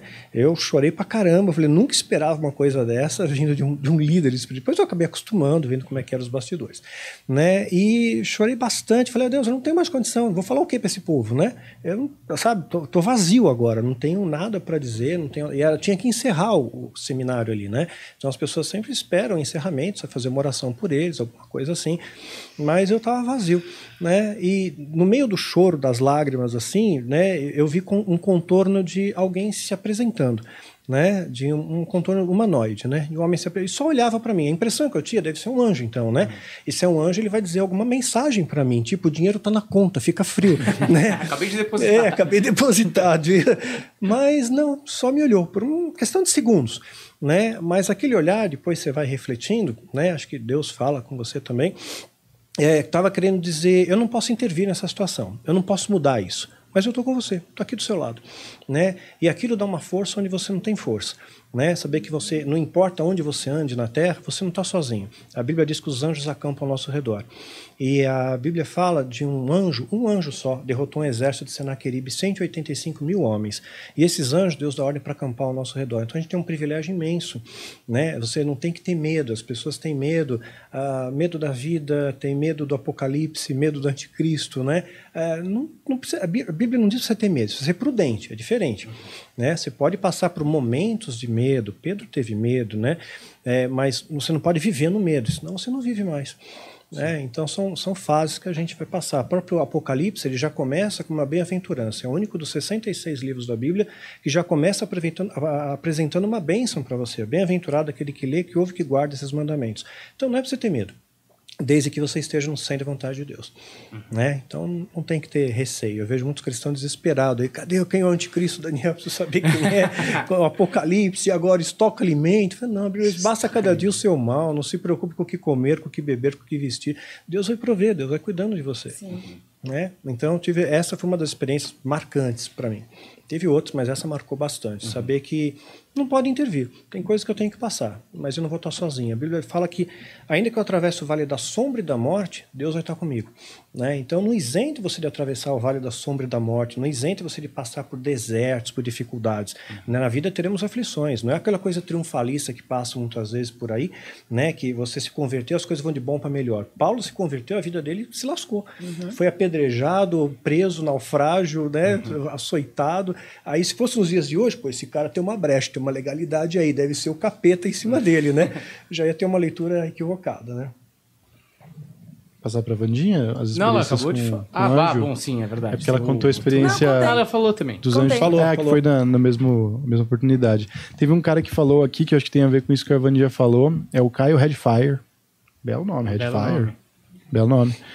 Ele tem cara de roqueiro, inclusive. Não sei se é o nome real, mas bom nome. Sempre acreditei que o destino era construído pelas nossas ações do presente, mas a evidência implica um certo nível de predestinação. A predestinação existe? Gostaria de uma visão dos dois convidados. Não entendi. É, ele disse que ele sempre acreditou no livre-arbítrio que não tinha destino. Mas já que você consegue prever algumas coisas, deve existir algum destino, né? Tipo, alguma coisa traçada para você previamente. Ah, sim, sim. Então, é. é, é, é isso. Ele, é, eu gostaria é, de uma visão dos dois convidados se predestinação existe, na opinião eu de vocês. Eu acredito muito em destino. Tanto que é que, por mais que eu. Ah, mas você trabalha com a evidência, trabalha com a adição, com o oráculo, e você acredita na. Né, no destino, porque o destino, ele é fato, né? Uhum. Você, ao reencarnar, né, antes de você reencarnar, você já vem com todo o livro de tudo que vai acontecer. Então o médio, na verdade, ele só vai intuindo, né? O vidente ou até mesmo o profeta, ele vai in- intuindo ali, mas na verdade, você já vem pronto para a terra. Literalmente pronto de tudo que você vai passar. O que facilita nessa caminhada é a sua fé, né? Que ela vai quebrar muitas coisas negativas e permitir a facilidade da sua caminhada. Mas é o destino, você já vem pronto. O destino ele existe e ele é fato. É, eu também creio sim. Existe um, um destino para nós traçado. Agora, como você vai chegar a esse destino depende das suas escolhas. Né? Suas escolhas podem fazer que você chegue nesse destino muito arrebentado, que de- demore mais para alcançar aquele alvo, ou que você chegue mais rápido né, ao, ao seu destino. Até se a gente parar, pegar parâmetros, vai que eh, nós não compreendemos o universo, né? A gente só consegue enxergar 4% do universo, com toda a tecnologia que a gente tem, com o Hubble e tudo mais, só 4% do universo visível. Então nós temos uma mínima ideia do que essa grandeza que Deus fez. As pessoas imaginam o céu como uma coisa assim, uma tapera, uma coisa pequena, né? Mas é imenso. Quando fala a terça parte dos anjos vieram para a Terra, a gente imagina sem pautado na população terrestre, né? 7 bilhões e meio mas é muito maior do que isso, né? Certamente as, as, as proporções são muito maiores. Então eu creio que existe sim o destino, que é um exemplo clássico, né? Que a física hoje em dia já já comprova. O, o tempo é subjetivo, né? Quanto maior a velocidade, menor o tempo, né? Einstein chegou a equacionar isso e hoje um satélite que orbita em torno da Terra, ele e, e calibra os nossos GPS, ele precisa ser uh, calibrado periodicamente, porque o tempo do satélite é diferente passa 38 microsegundos, acho que por dia, né? E se não for ajustado isso, você tem um erro do GPS na Terra. Então a velocidade lá é diferente do nosso tempo. Então tempo e espaço pela física clássica, pela física quântica, é, eles não existem como nós entendemos, né? Você pode antecipar. Tanto é que eu falei numa série de vídeos, Nostradamus, ele alcançou muitas coisas, ele conseguiu enxergar o futuro e o que ele falou bateu. Uhum. Né? Ele acertou é, com muita precisão a morte, acho que de Henrique II, ah, o grande incêndio em Londres, em 1666, ele teve, foi muito assertivo nas suas previsões. Então, de alguma maneira, ele conseguiu romper essa película, né, dessa outra, dessa dimensão espiritual e conseguiu alcançar, né, um perímetro do futuro. Então, agora está lá estabelecido que vai acontecer. A Bíblia fala do Apocalipse, é uma previsão, vai acontecer. Nós não vamos impedir que isso aconteça. Agora, o que, que você vai fazer, né, diante desse cenário, né, é, é seu livre arbítrio, é sua escolha. Uhum. Tempestade está vindo, né? Você se abriga, você se protege, o que, que você faz? É, então, tem a nossa escolha. A Bíblia deixa claro, está cheio de profecia bíblica aí, né? É. é, o destino de Jesus mesmo, né? Ele tinha um destino ali. Tinha um destino, estava escrito já. Não, foi ele sem seria querer. Né? pregado, crucificado, estava escrito. Uhum. João Batista já tinha o destino dele, que ele ia nascer e ele ia anunciar a Jesus. Estava escrito, é o destino uhum. dele. Noé tinha um destino dele. Lameque, o pai dele, pegou ele nos braços e falou: ele vai trazer uma redenção para essa terra amaldiçoada, né? Que aí trouxe a, questão da arca de Noé, tudo, uhum. né? Hum. Boa.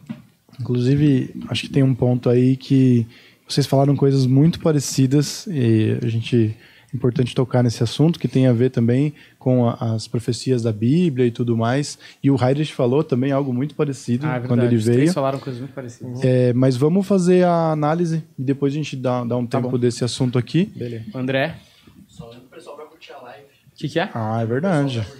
É, o pessoal que tá assistindo aí tá gostando, curte que é de graça, segue a gente que é de graça e já aproveita e fala, ó, se tiver com o celular na mão, segue aqui todos nós no Instagram, é, Planeta Podcast Oficial, Odan Varela com dois L's, Humberto Rosso, Odeco Machado, Daniel Mastral, Daniel oficial, Astral. É Daniel Astral, ponto oficial. Daniel É Mastral, isso, né? ponto É. oficial, É. e Vandinha Lopes Oficial, então vai lá e segue a gente no Instagram, dessa moral, pô, é de graça. É, curte a live porque assim, ó, nós estamos agora com 3.150 pessoas assistindo, Bastante. varia pra cima, varia um pouquinho pra baixo, só que só tem 1.7 mil likes. Oh. Então, assim, escrotos, tá? Escrotos. Porque é tá isso. assistindo, dá Foi uma o que curtida. Jesus falou pros fariseus, Não. Assim, vamos, vamos fazer o melhor. Porque assim, ó, tem cinco pessoas que, que são os escrotos mortos que deram dislikes.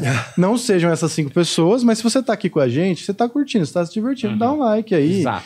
Porque assim, eu nunca pensei que eu ia pedir like, porque eu não sabia que funcionava. Mas isso meio que espalha a É palavra. verdade, Então espalha é a palavra. Importante. só dessa pedida de like já veio 200 likes. Olha aí. 300, ó, 1.9 agora, hein? Gostei, gostei. Os mer-. Mendigos do like. É. É isso. A, a palavra tem poder mesmo. Tem. Tá vendo? Aí você viu que foi o chacoalhão, né? Foi no escroto que o negócio foi. Exatamente. É, é, é tratamento de choque. né? Ó, a gente Vamos vai lá. dar pra. Você que chegou agora, eu falei isso no começo. A Vandinha fez uma leitura do Daniel Mastral, a gente achou muito assertivo, o Daniel concordou, Super. né? E a gente vai dar, reassistir aí. E aí, a Vandinha, se quiser complementar, se o Daniel quiser comentar, vocês Ok. fiquem totalmente é, tranquilos que o Deco aperta o pause ali, que eu acho que ele tá ligado, né, André? Então manda play aí pra nós. E aí, André, como é que tamo? Tem mais aqui alguém? vamos, tem, Tem mais aqui um. ó, eu vou, vou pegar aqui o um que o pessoal mandou hoje, então. Pega um pode ser? grupo, é, pega Pode, no Fechou, grupo. pode. fechou. Ele que foi o mais requisitado de hoje. Esse Hum, rapazinho Daniel aí. Mastral. Daniel Mastral. Ah, pode crer. É uma boa pedida, Uhum. se você quiser. Essa alma ele vem pela oitava reencarnação, numa vivência de um caráter também de uma honestidade muito grande.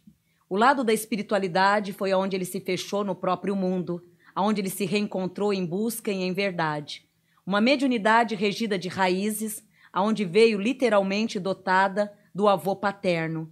Esse avô que na prática não deu todos os cuidados como deveria, mas no caminho da espiritualidade deixou uma herança muito grande, que é a honra, a fidelidade e o amor por tudo que faz. Nesses últimos dois anos, infelizmente, vem sendo os anos tristonhos, anos de muito questionamento, anos de um vazio de alma, aonde por mais que faça, cuide e esteja sempre diante de várias pessoas, acaba nunca podendo contar com a ajuda de ninguém. Regido de muitos amigos e ao mesmo tempo muito sozinho, ele se fecha no mundo de orações e de silêncio interno. Esses dois últimos anos, anos muito cansativo, anos de questionamento, até mesmo perante a própria espiritualidade, aonde nesses dois últimos anos ele começou a se debater muito, tentando entender o motivo também de tanta solidão. No mundo da espiritualidade, ele traz a força, a hierarquia e a meta de Emanjar, que é onde a quem conduz, a quem dá e traz a ele uma força muito grande em relação ao lado superior da espiritualidade.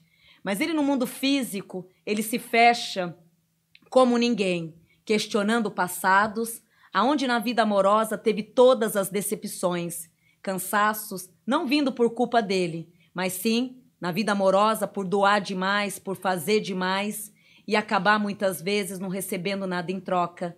Esse ano agora é um ano de questionamento e de uma grande faxina. Porém, a partir de 2022 a 2026 é onde esse espírito, ele graças a Deus entrará na melhor fase novamente, não só da carreira, como também como humano na vida afetiva, que é onde começa a trilhar os caminhos. A saúde, por mais que seja um grande médium, é necessário cuidar da saúde, pois se encontra bem debilitada e iniciando uma depressão. É, no mundo da espiritualidade, ele esbanja, ele faz, ele acontece. Eu vejo muito assim, por mais que esteja precisando de colo, ele veste a máscara do poder e ajuda quem quer que seja no momento que for. Muito verdadeiro em tudo que faz. No físico, pede um pouco de socorro, tanto na vida saúde, em relação à saúde, como também na vida amorosa. A vida amorosa, ele foi um mestre, porque mesmo sabendo das tentativas, dos obstáculos que ele ia enfrentar, ele sempre acreditou na mudança do outro, mas no amor ele sempre teve as grandes decepções. E em relação à vida de eh, família, amigos, ele foi um doador, mas as decepções maiores da vida dele foram com as pessoas que ele mais serviu. Então hoje ele tá, esse ano para ele entra como ano de reciclagem. É um ano que está andando devido ao plantio que ele já fez, mas com ele mesmo entra uma tristeza de alma muito grande. É como se ele tivesse assim, é, colocando tudo numa balança durante esses 20 anos, resolveu agora colocar tudo dentro de uma balança, e isso está trazendo algumas tristezas e desconfortos para a vida dele. Isso é bom? É, porque ele está fazendo uma faxina. Então, esse ano é o ano da faxina. O ano que vem, graças a Deus, logo a partir de maio, aí ele renasce com toda a força. Mas sempre foi um homem, assim, dinâmico, desde criança. Bem impressionante, né? É. Assim, Acho que tá bom, André. Maravilha. É, É, de Só, fato. só comentar e pedir desculpa pro Marcelo que eu coloquei uma foto muito feia dele. Não, não era o melhor frame, a eu gente acho. preparou de de última hora, o pessoal tava pedindo. E foi, eu achei muito legal quanto ela falou da sua espiritualidade, porque a Vandiane não sabia quem você era, e ali a espiritualidade aparece em todo momento ali na Sim. fala dela. E né? vou te contar uma coisa. Aí cheguei em casa, né? Saí daqui, cheguei em casa. E o Ju fala, mamãe, e aí, como foi? Eu falei, nossa, foi bom, né? Eu falei, falei, né? Falei de Daniel. Aí ele, ai, mamãe, então, eu sou fã dele. eu falei, como assim, Ju? Mamãe, eu sigo ele há muitos anos, mas eu achei que você ia ficar brava comigo. Eu falei, jamais, Ju. E mamãe, ele é muito especial, mamãe, ele é muito especial. Então lá em casa, dentro de casa, tem um fã seu, que, é o. Júnior, meu Tá filho. bom. Beijão, Júnior. E não comentou, você vê como que é? Eu, meu próprio filho achou que ia ter preconceito, né? Não, ele te segue, ele é seu que fã. legal, legal. Super assertiva, né? Incrível. Quando mandaram isso para mim, eu fiquei impressionado. É, aquela a foto que você pegou, né, foi de um vídeo. Acho que eu estava falando sobre meu filho, né, sobre a, per- a perda que eu tive do meu filho. E realmente na saúde, é, depressão, enfim, te- tive, né, o pós- pós-traumático. Faço tratamento até hoje ainda. Estou começando agora o desmame das medicações, tudo, mas faço tratamento. Você precisa desse amparo, né? É, depressão é um desbalanço bioquímico também, fica até a dica para quem está vendo. Precisa de ajuda, né? Do, do médico, terapia, além das suas orações, da sua fé. Sim. E uma coisa que me chamou bastante atenção foi a questão de maio do ano que vem, né? É, e é um ano de uma grande virada. agora. É, ansioso. né? E a questão da saúde, né? Eu, quando, no ano passado, eu tive dois episódios bem complexos de saúde. O ano passado, acho que no final de novembro, né? Eu estava com um aperto muito grande no coração, saudade do meu filho, porque dia 22 de dezembro ele partiu, ia completar dois anos. Né, e eu só queria que aquela dor cessasse, né? Então comecei a tomar medicamento, né? Tomar, pô, não me acalmava, não me acalmava, tomei tomando, tomando, tomando, né? Resultado, entrei em coma, né? Fui parar no hospital, acordei entubado, né? E, e, assim, os médicos tinham dito para minha família eh, que as minhas chances de vida eram pequenas, né? Para eles já se prepararem. Então, minha, minha família já estava no modo velório, né? Já estava se preparando para o pior e Deus me deu mais uma chance, né? Então, fiquei debilitado por causa disso. Procurei fortalecer a parte espiritual, emocional, né? Para não não rebater aquilo de novo. E a família ficou mega preocupada, tudo cercado de todos os lados, né? E nesse ano eu tive uma pneumonia né? Tive, assim, nunca tive nada, minha saúde sempre muito boa, né? Mas de repente eu comecei a ter uma tosse e tal, pensei, ah, deve ser uma crise asmática, né? Fui no hospital, não, internado, né? Em internação de novo. Então realmente a saúde deu uma balançada, porque emocional fica abalado, né? E você tem um desdobramento no físico. Agora eu tenho procurado fortalecer o emocional, o espiritual, e isso tem um desdobramento no físico também. Então estou melhor hoje. Né? Mas tive sim uma patinada legal. A área de saúde foi muito assertiva nesse, em tudo, né? Em tudo. As maiores decepções, claro. As pessoas estão mais próximas, né? Quem estava pertinho de Jesus foi quem traiu ele. Né? Então, quem está mais perto, né? Realmente você tem essa decepção. Mas faz parte, eu já acostumei, né? Faz parte, eu abençoo e pronto, né? Fica, fica a decepção humana, né? Claro, você, pô, caramba, né? Justo aquela pessoa, né? Foi falar bobagem, foi me trair, né? Então fica uma decepção humana, mas não, não carrego mágoa, não carrego rancor Não vale a nenhum. pena. Não carrego, né? Ok, libero o perdão, acabou, passou. Agora, para março, maio? Maio, maio, Maio. guardei, Maio maio. Mas não é. Mas se quiser antecipar pra ó, março, eu aceito. Olha. Eles vão estar numa sala maior, num lugar maior. Olha, eu acho que a- o pessoal sabe, o pessoal que acompanha, que a Vandinha, ela falou pra mim nos primeiros dias, né, que a gente se encontrou e as paradas estão acontecendo aí, uma atrás da outra, então é, pode aguardar mais. Primeiro dia eu comentando, ele com aquele olho assim pra mim. E ele não, ele não me respondia nem que sim, nem que não, só ficava com aquele olho Humberto imenso. ficou impressionado Meu primeiro dia. dia de visita aqui. Primeiro dia. Foi, na primeira entrevista, ela mandou umas pro Humberto. Eu fiquei assistindo mesmo, porque pra mim tinha muita coisa. E aí o Humberto ficou impressionado quando a Vandinha foi embora. pra mim não tinha muita coisa. Ah, meu futuro é, É que tem, vai longe. tem uma questão também, né? Porque é, eu acho que é muito legal quando você fala, porque a gente se inclina também numa positividade, né? Pra conseguir É. as coisas. Mas tem uma coisa também, às vezes, no, no seu caso, você não, não podia saber, porque isso ia te motivar, de repente, a gente de uma outra maneira. Pois é, eu gosto do jeito positivo que você tá encarando. Ou realmente Eu a acho. vida vai ser bem chata. Manda bala aí, Bom, Beto. vamos lá. Tem algumas perguntas do Superchat aqui que foram passando e eu não peguei. Depois o Deco faz um balanço, abre a página e a gente vê no, no final, tá? É, vamos falar do, do pós-vida, que eu acho que é também... Depois tem o ponto que eu acho que foi muito próximo às coisas que você falaram, vocês falaram, é, que é em relação ao apocalipse, algumas coisas, mas no pós- no pós-vida, como cada um de vocês vê o conceito de céu, inferno, umbral e purgatório. A gente sempre se confunde aqui na, nos termos e acho que os termos eles são usados de maneiras diferentes em religiões diferentes, se não me engano. Sim. Então aí cada um dá a sua, sua linha de pensamento. É, até eu tenho uma dúvida já nessa, que- nessa questão aí, mas manda bala aí. Umbral primeiro? Pode ser, pode ser. É? Bom, é, Umbral, na verdade, as visões que eu tive e as passagens que eu tive por lá, até comparei né, com a Cracolândia aqui de São Paulo. Porque eu vi muitos drogados, prostituição, é, vi muitas pessoas alcoólicas. me ajuda? Alcoolizadas? Alcoolizadas, muitas pessoas alcoolizadas. E aquele lugar muito escuro, muito encardido, com muitas pessoas assim, fumando, se drogando. E era uma coisa muito escura, muito sombria mesmo, né? Então, eu tive. né, a, a visão que eu tive e a visita que eu tive do umbral é dessa energia. Tive uma visão do céu, né? né que seria a salvação comigo mesma. Porque teve uma fase da minha vida que eu queria ir embora daqui. Não por, assim, decepções de vida física, nada. De conviver, lidar com as pessoas, para mim estava sendo muito difícil. Eu estava entrando numa dificuldade muito grande. É, a pessoa ruinda, é ruindade, é decepção, traição. E eu tive uma vontade imensa de ir embora. E nesse dia eu questionei durante um mês inteiro para Deus para que ele me levasse. Aí eu disse: o Júnior já tá grande, já tá com 16 anos. É bom, passar fome eles não vão, já tá tudo em ordem, eu já fiz tudo certinho. Eu acho que tá na hora de eu ir embora. Eu não quero mais ficar aqui. E fui questionando durante um mês isso. Aí teve um dia, numa madrugada, também sempre ocorre nas madrugadas. é, filha, você quer mesmo ir embora? Então tá. Então eu vou te levar. Onde eu disse pra vocês, a morte, não sei se você já teve essa sensação dela. Ela é muito sutil. Ela é muito acalentadora. E aí veio aquele, aquele colo, aquela pluma, aquela coisa gostosa. Eu só lembro que eu fui me entregando, me entregando. Quando eu me deparei, eu não estava mais no meu quarto. Eu estava num lugar muito lindo, muito gostoso, aonde eu convivi, tive o reencontro dos meus ancestrais.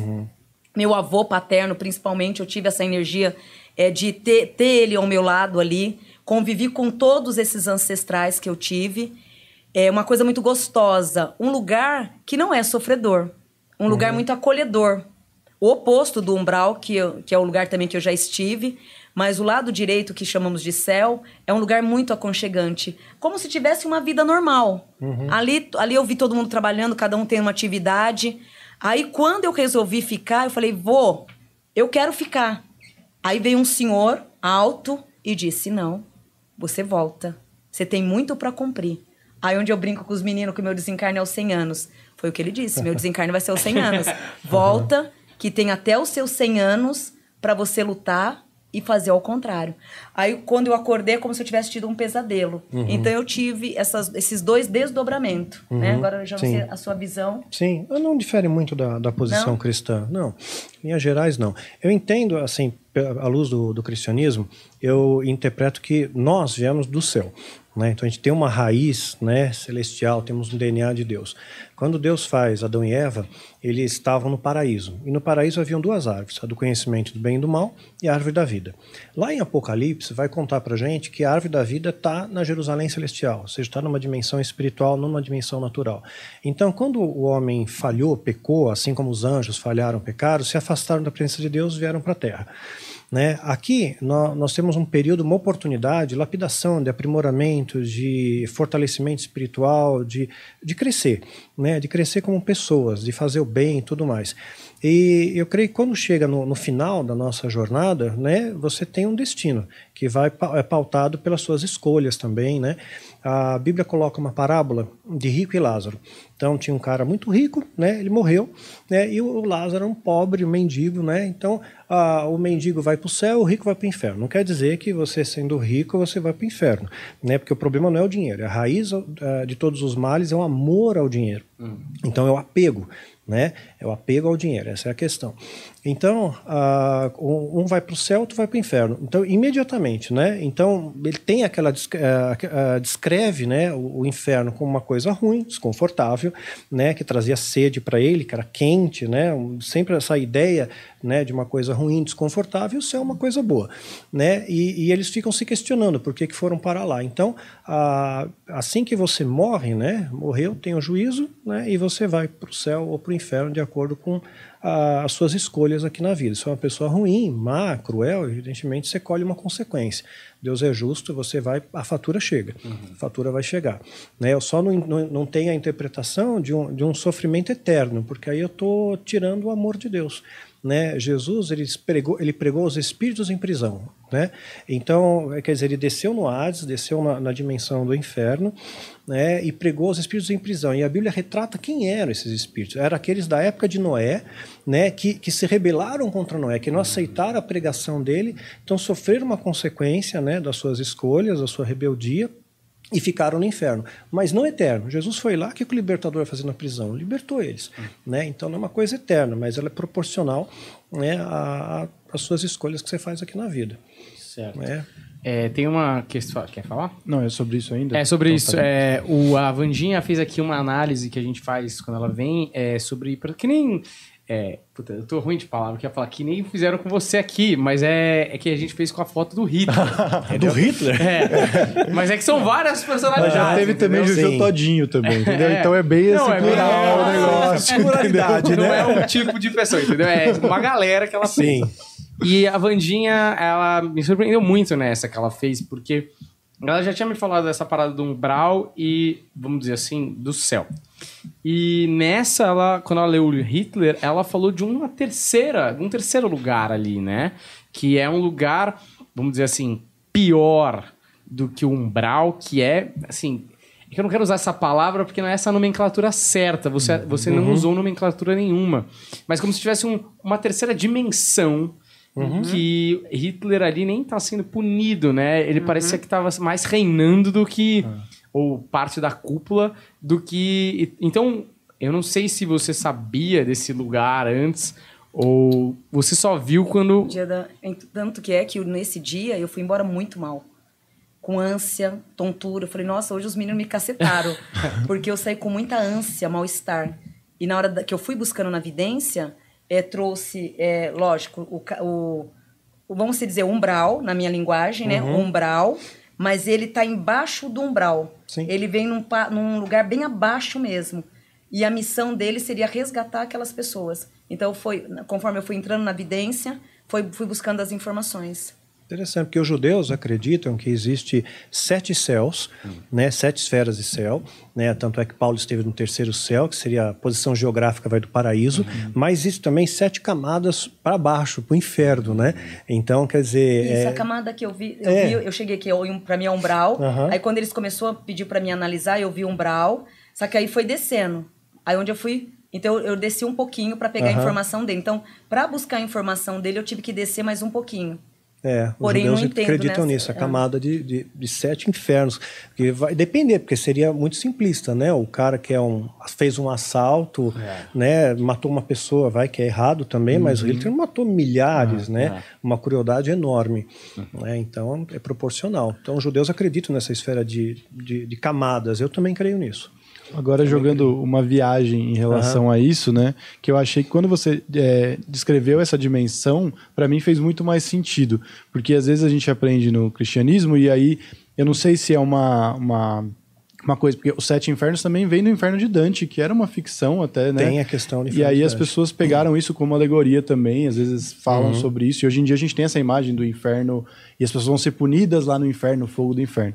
E aí eu fico pensando, né? Porque Hitler, ele, assim, ele fez tudo de mal, mas ele fez a missão dele como uma pessoa ruim. Então, se esse cara, assim, não faz sentido ele ser punido, ele devia ser recebido com um carro de festa, de bombeiro, uma parada, entendeu? Porque ele foi muito mal. Porque ele foi muito mal. Eu. Bombeiro. É. Bombeiro no inferno, vai apagar o fogo. De bom, os bombeiros em Fahrenheit 451 botavam fogo, entendeu? E Hitler, ele, porra, ele fez o papel dele, tipo, tipo a Bélgica, quando chega na semifinal, você quase conseguiu dominar o mundo, Ah, mas você é. matou uma galera. Eu digo assim, o diabo devia estar muito orgulhoso, então não faz sentido o diabo punir Hitler, entende? Mas aí essa- quem, quem pune não é o diabo, é Deus. É Deus mesmo É que Deus pune. que pune, né? É, é, quando a gente fala inferno, o diabo não está no inferno, ele está numa outra dimensão, ele está atuando no nosso meio. Né? O inferno é um local de condenação. Né? Então o diabo ainda não foi condenado, não está lá ainda. Aí no caso, tá. É, Tá no outro conforto, né? é, exatamente. Então, Hitler, e- ele, ele, ele foi assim, ele- uma pessoa que teve muitas decepções na vida, né? Ele, ele queria fazer uma, seguir uma carreira no exército, né? Acharam que ele era uma pessoa medíocre, não tinha capacidade de comando. Então, ele foi muito zoado no exército. Então, ele não teve assim, embora ele ganhou a Cruz de Ferro, né? e Chegou a cabo, ele não, não teve uma projeção como ele queria. Depois, ele queria ser artista, queria ser pintor. Ele foi é, negado duas vezes na Academia de Belas Artes. Aí ele entra para o partido. Quer dizer, tem, uma, tem um lance na história de Hitler que é muito interessante. Quando eles tentam fazer um golpe de Estado e ele é preso, né? não dá certo tal. Né? O nazi, o, nazi, o partido nazi né? do nazismo acaba sendo sufocado e ele acaba sendo preso. Ele devia ser condenado assim por uma prisão muito longa, né? Só que ele mesmo se defende no tribunal. Ele não precisou de advogado nada. Ele mesmo faz o discurso de defesa própria. Ele é enaltecido, ovacionado. As pessoas aplaudem ele no tribunal, né? E uma pena que era para ser enorme ficou super reduzida e liberaram ele acho que nove meses. Né? E aí ele aproveitou todo o momento da época também, né? A Alemanha estava no momento bom, aí a- ninguém ligava o que ele falava, a bolsa de Nova York quebra, né? E aí ele propõe, né, é, romper os- o Tratado de Versalhes, né, para resgatar aquilo que a Alemanha tinha como soberania, e o povo adorou. Adorou ele, né? Então ele aproveitou a ocasião também, mas foi um cara extremamente cruel, né? Extremamente cruel. Vocês me corrijam se eu estiver errado, mas tem uma história que ele, ele saiu da, da Primeira Guerra ainda trabalhando para o governo, e aí ele foi investigar o partido nazista, não era nem na- nazista, né? Era, não, não chamava partido nazista. Ele foi investigar para tomar notas e passar informação, e aí chegou lá e ele começou a discursar. E aí, É, de repente, ele era o exatamente. líder dos caras. De repente ele era o líder dos caras. Tinha uma investigando. oratória fantástica, né? E ele tinha muito envolvimento com o ocultismo também. Né? Além dele acreditar que ele, ele era ascendente dos Aldebaranos, né, de Aldebaran, né, que era um que descendente de, de ET, né? Ele também tinha uma, um estreitamento com o ocultismo, né? Muito próximo. Peraí, que você me perdeu aqui. O Aldebaran é um cara que tinha. Não, Aldebaran é uma constelação. Ah, então ele tá. acreditava que, que esses ah, alienígenas, extraterrestres, ele tinha uma descendência deles, era a raça Ah, pura, entendi. que veio para a Terra, uma raça pura, ele tinha toda essa ascendência dessa raça pura. Hum. Então ele queria eh, selecionar. Essa foi a ideia maluca dele, Ah, né? entendi. Os É, a arianos. parada do arianismo ali. É, de que exatamente. Matar todas as outras raças. Né? Eliminar e ter a soberania. disso. Não sabia disso. É, agora vamos pro apocalipse, que as pessoas sempre querem. Gente tá O pessoal quer assim, saber quanto tempo eles têm. Cara, a gente tem tocado muito nesse assunto, mas as pessoas querem muito saber também, né? É, vocês falaram coisas muito parecidas e o Heidrich falou uma coisa muito parecida. Vocês falaram sobre o próximo Papa ser um falso profeta. Sim. Você já tinha falado por informações que você tem, né? exato. do- dos contatos que você teve, contatos passados, é bom falar, né, que Exato, parece ter uns exato. contatos Exatamente, esquisitos, né? A Vandinha teve essa mesma sensação, essa mesma visão, e o Heidrich teve a mesma interpretação de escrituras. Então, assim, é muito impressionante o quanto as três visões bateram, assim. Exato. Então, eu queria que vocês falassem um pouco disso, assim, é, o que vocês veem, o que pode acontecer, é, como, como, como vocês interpretam isso. Quer Como se complementar? Como se preparar, eu acho que tá tudo bem. Tá bom. Quer que eu fale Pode primeiro? ficar à vontade. Tá bom. Ah, teve um- uma coisa curiosa, que você vê que as coisas concatenam na história. Teve um, um profeta, eh, o Malaquias, que não é o Malaquias bíblico, é outro Malaquias, né, da, da, de uma, uma linha católica. Ele profetizou que haviam, acho que 112 papas a partir de um ano X lá. Não lembro agora os detalhes, eu tenho um vídeo que eu falei sobre os detalhes. E, e, curiosamente, o Papa atual né, é, é o número centésimo décimo segundo. Então, o próximo né, seria o, o cara que seria assim um sinal para o mundo, né, que ia anunciar a vinda do anticristo, de um governo global, etc. Tal, ia começar o, o, o, apocalipse, né, que é um período de sete anos, dividido em três anos e meio, a tribulação, e mais três anos e meio a grande tribulação. Pelo, pela linha do, do satanismo, eles também estão esperando, e isso é uma profecia bíblica, está em Apocalipse 17, né, fala, que, fala a respeito de um oitavo rei é um cara que, que vai, vai, vai ser precursor né, de uma plataforma que vai ajudar o anticristo. Então, esse líder espiritual vai dar apoio ao anticristo, que seria uma pessoa contrária a Cristo, contrária aos valores cristãos, né, e teria muito poder bélico, inclusive. Então, esse, esse oitavo rei ele vem de uma, de uma linhagem do Tratado de Latrão, onde o Vaticano ele ganha poder de Estado. Então, a partir do momento que o tratado foi assinado, começa uma contagem de papas, de reis. Né? Então, o primeiro seria Pio XI, Pio XI não pode contar porque ele já estava em exercício.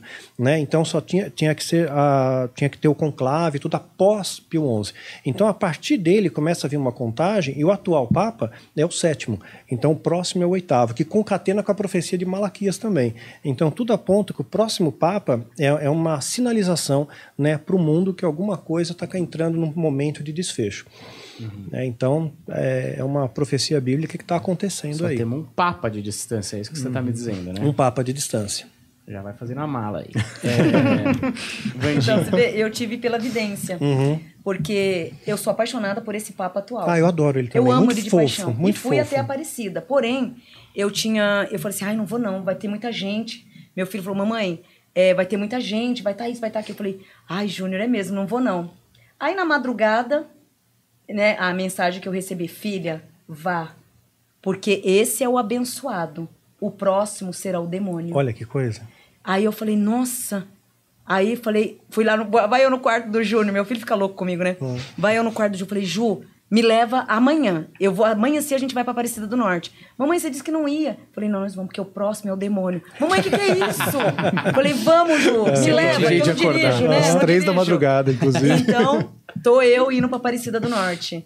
Então, eu tive a, a informação através disso. Filha, vá, que esse é o abençoado. O próximo, de repente, meu, que nem, ah, vamos no próximo, né?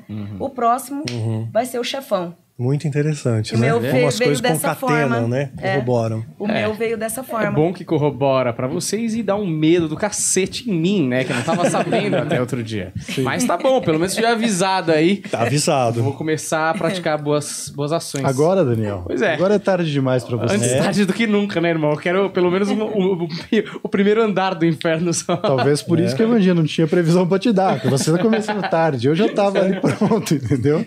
E sempre falam, três né, pessoas. De nova ordem mundial. A gente escuta isso há bastante tempo. Está na nota de um dólar lá, novos Uhum, ordem do seclório em latins, nova ordem mundial. E agora, o Fórum Econômico Mundial, no ano passado, acaba anunciando esse projeto o Grande Reset, que, que tem como, como premissa estabelecer uma nova ordem mundial.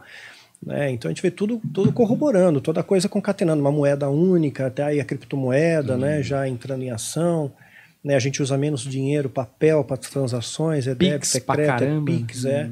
Então a gente está caminhando, as profecias estão se cumprindo. Eu vejo muito Sim. claro tudo isso. Né? Exatamente. É, algum conselho? O conselho está no centro da vontade de Deus. É isso. né? Se não está de Deus, você está protegido, está guardado. Né? E no momento certo, Deus ele vem nos buscar. Né? Deus vem nos buscar. Hum, um ponto que tem uma. Não sei se chega a ser uma discordância, mas uma visão diferente, talvez uma interpretação diferente dos fatos.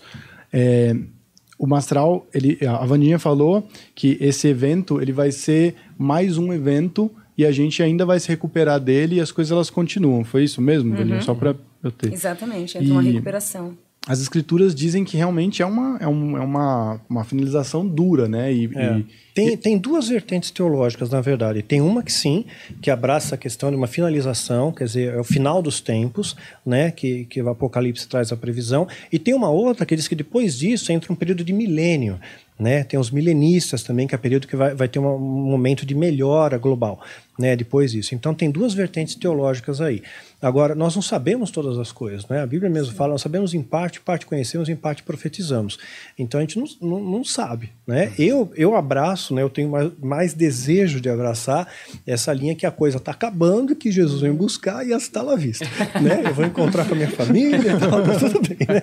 Então Missão tem cumprida. Missão cumprida, né? Então, para mim é mais interessante essa possibilidade. É melhor contar com isso aí, né? O que vier depois é bônus. É, né? é lucro ou não, né? Sei lá. Ó, vamos fazer. Eu tenho uma pergunta final para vocês dois, mas eu acho que ela é realmente uma pergunta final.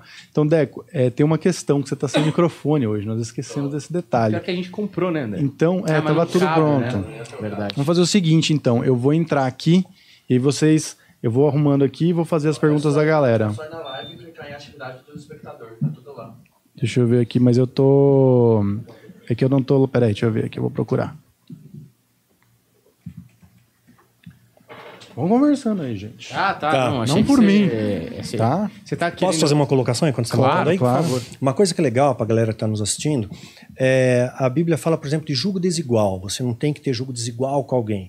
E muitas vezes a gente pega o texto fora de contexto e fora do, é, do âmbito histórico também. Quero mostrar para a galera que está nos vendo que às vezes pensamentos diferentes Deus une, né? Ah, José do Egito ele se casou com uma egípcia, Azenate. E o Egito é considerado como uma espécie de berço do satanismo, né? Que vê uma série de práticas politeístas, de ah, sacrifícios, uma série de, de linhas, né? Remonta a essa questão do Egito. E ele se casou com a Zenate, que era também era, era egípcia, acreditava em todas aquelas crenças, estava imersa naquilo. O pai dela era um sacerdote de Atom, né, que é o deus Sol. Então tinha teve um faraó, era Menófis IV, de repente ele teve um, um clique. Né? Eles eram um sistema politeísta, Osíris, Ísis, Horus, uma série de deuses. Ele falou: não, tem um deus só, tem um deus único, é o deus Atom. Ele muda o nome dele, de Amenófis IV para Akhenaton, Akhenaton, né? constrói um, um templo para Atom, uma cidade para Atom, e o pai de Azenate era sacerdote de Atom. Então é um deus monoteísta, né? é Deus criador de todas as coisas. Então você vê que mesmo somando uma egípcia com um, um hebreu, que olhando hoje a, a friamente, poxa vida, são coisas antagônicas, né? São horizontes diferentes, vivências diferentes, mas Deus uniu. E os filhos deles, né, Manassés e Efraim, entraram para as 12 tribos de Israel. Então você vê Deus prestigiando aquilo, né? O Moisés também, ele foi casado com uma, uma pessoa que era midianita, né? Não foi uma hebreia. Então eu vejo essa, esse amor de Deus unindo muitas vezes os diferentes dentro de uma equação comum, né? Que é o amor, que é o respeito, que é acreditar num Deus criador acima de todas as coisas. Pluralidade, né? É, exatamente. Um Deus criador. Né? É, E todas as vertentes religiosas vão- vai ter um Deus majoritário. Né? Você- Historicamente falando, né? os babilônios era, era Marduk, era o Deus majoritário, criador de todas as coisas. Para os sumérios era Enlil.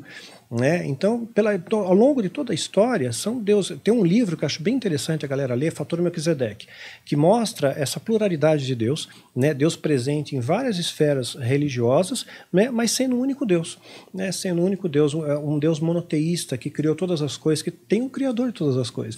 Hoje você vê a sequência Fibonacci, tudo tem um padrão, né? uma geometria sagrada em toda a criação de Deus, né? a perfeição do, do universo da criação. Isso não foi, não foi aleatório, né? Não- a gente não veio de uma planária, né? Então eu creio que Deus ele está no controle e ele está ele tá permeando as culturas, né? Ao longo da história.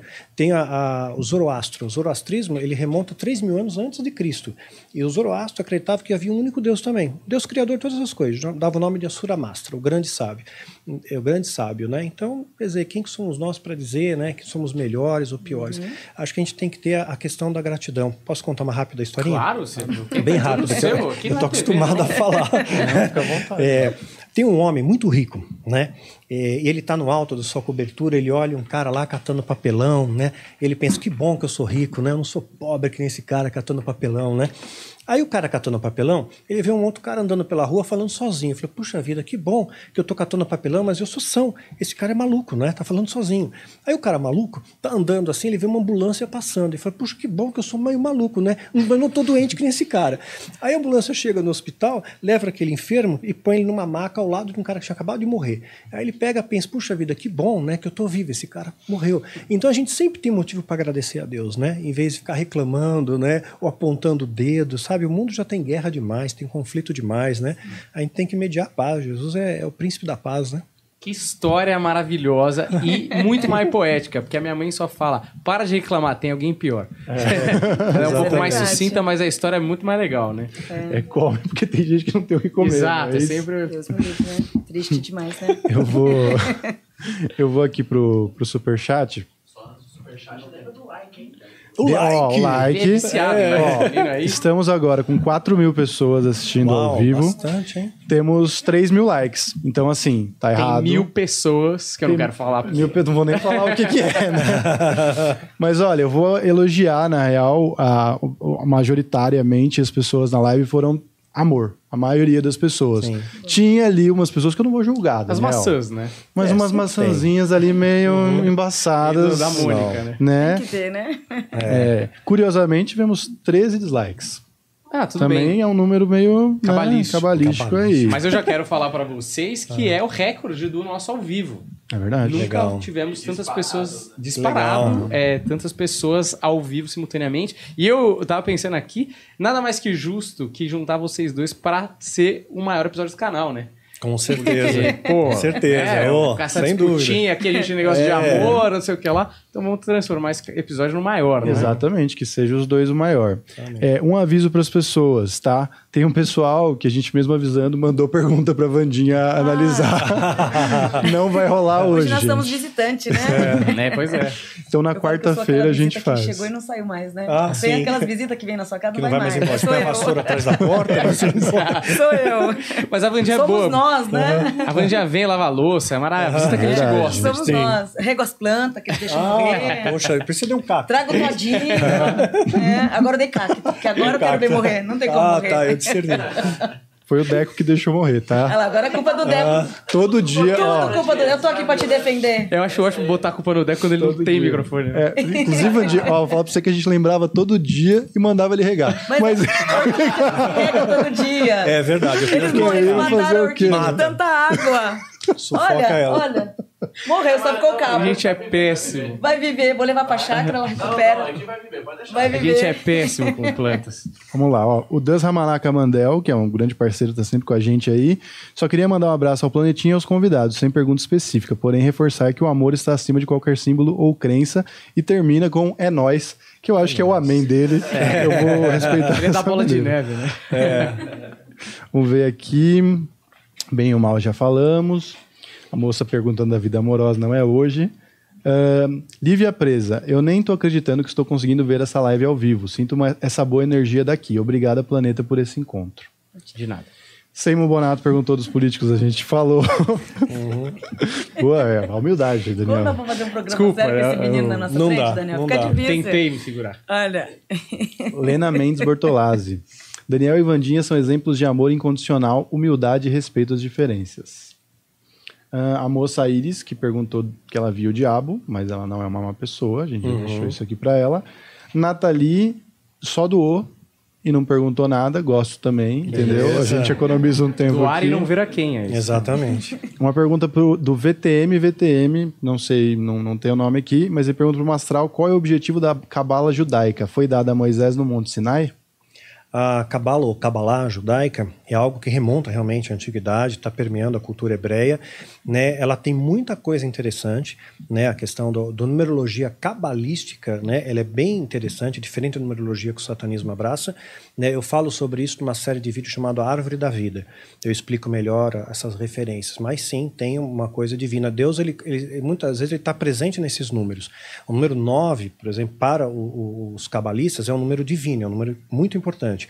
Né? É, a gente leva nove meses para nascer, tem uma série. De, Jesus teve vitória na cruz na hora nona, pelo calendário judaico, meio-dia, que vai no nosso horário, né? começou a crucificação, às três da tarde ele morre. Então ele tem vitória na cruz às três da tarde ou na hora nona. Então é, tem uma expressividade bastante profunda na, na Kabbalah judaica, né, essa questão da numerologia. É claro que o satanismo ele plageia isso e deforma esses valores né, para colocar a ideia deles no meio ali.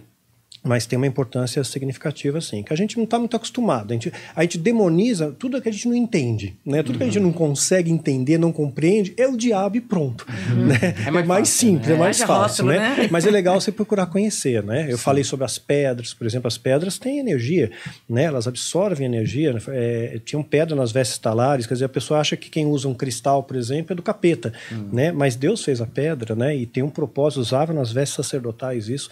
Então eu tenho procurado esclarecer isso. É muito simplista, às vezes, co- coloca tudo aí, tu- demoniza tudo que não entende, né? É muito simplista. O alma vazia, aqui que eu tô traduzindo. Alma vazia. É empty soul, mas é Ah, alma vazia tá. que eu traduzo aqui, entendeu? Os convidados poderiam falar um pouco sobre sua visão referente aos santos apresentados pela Igreja Católica?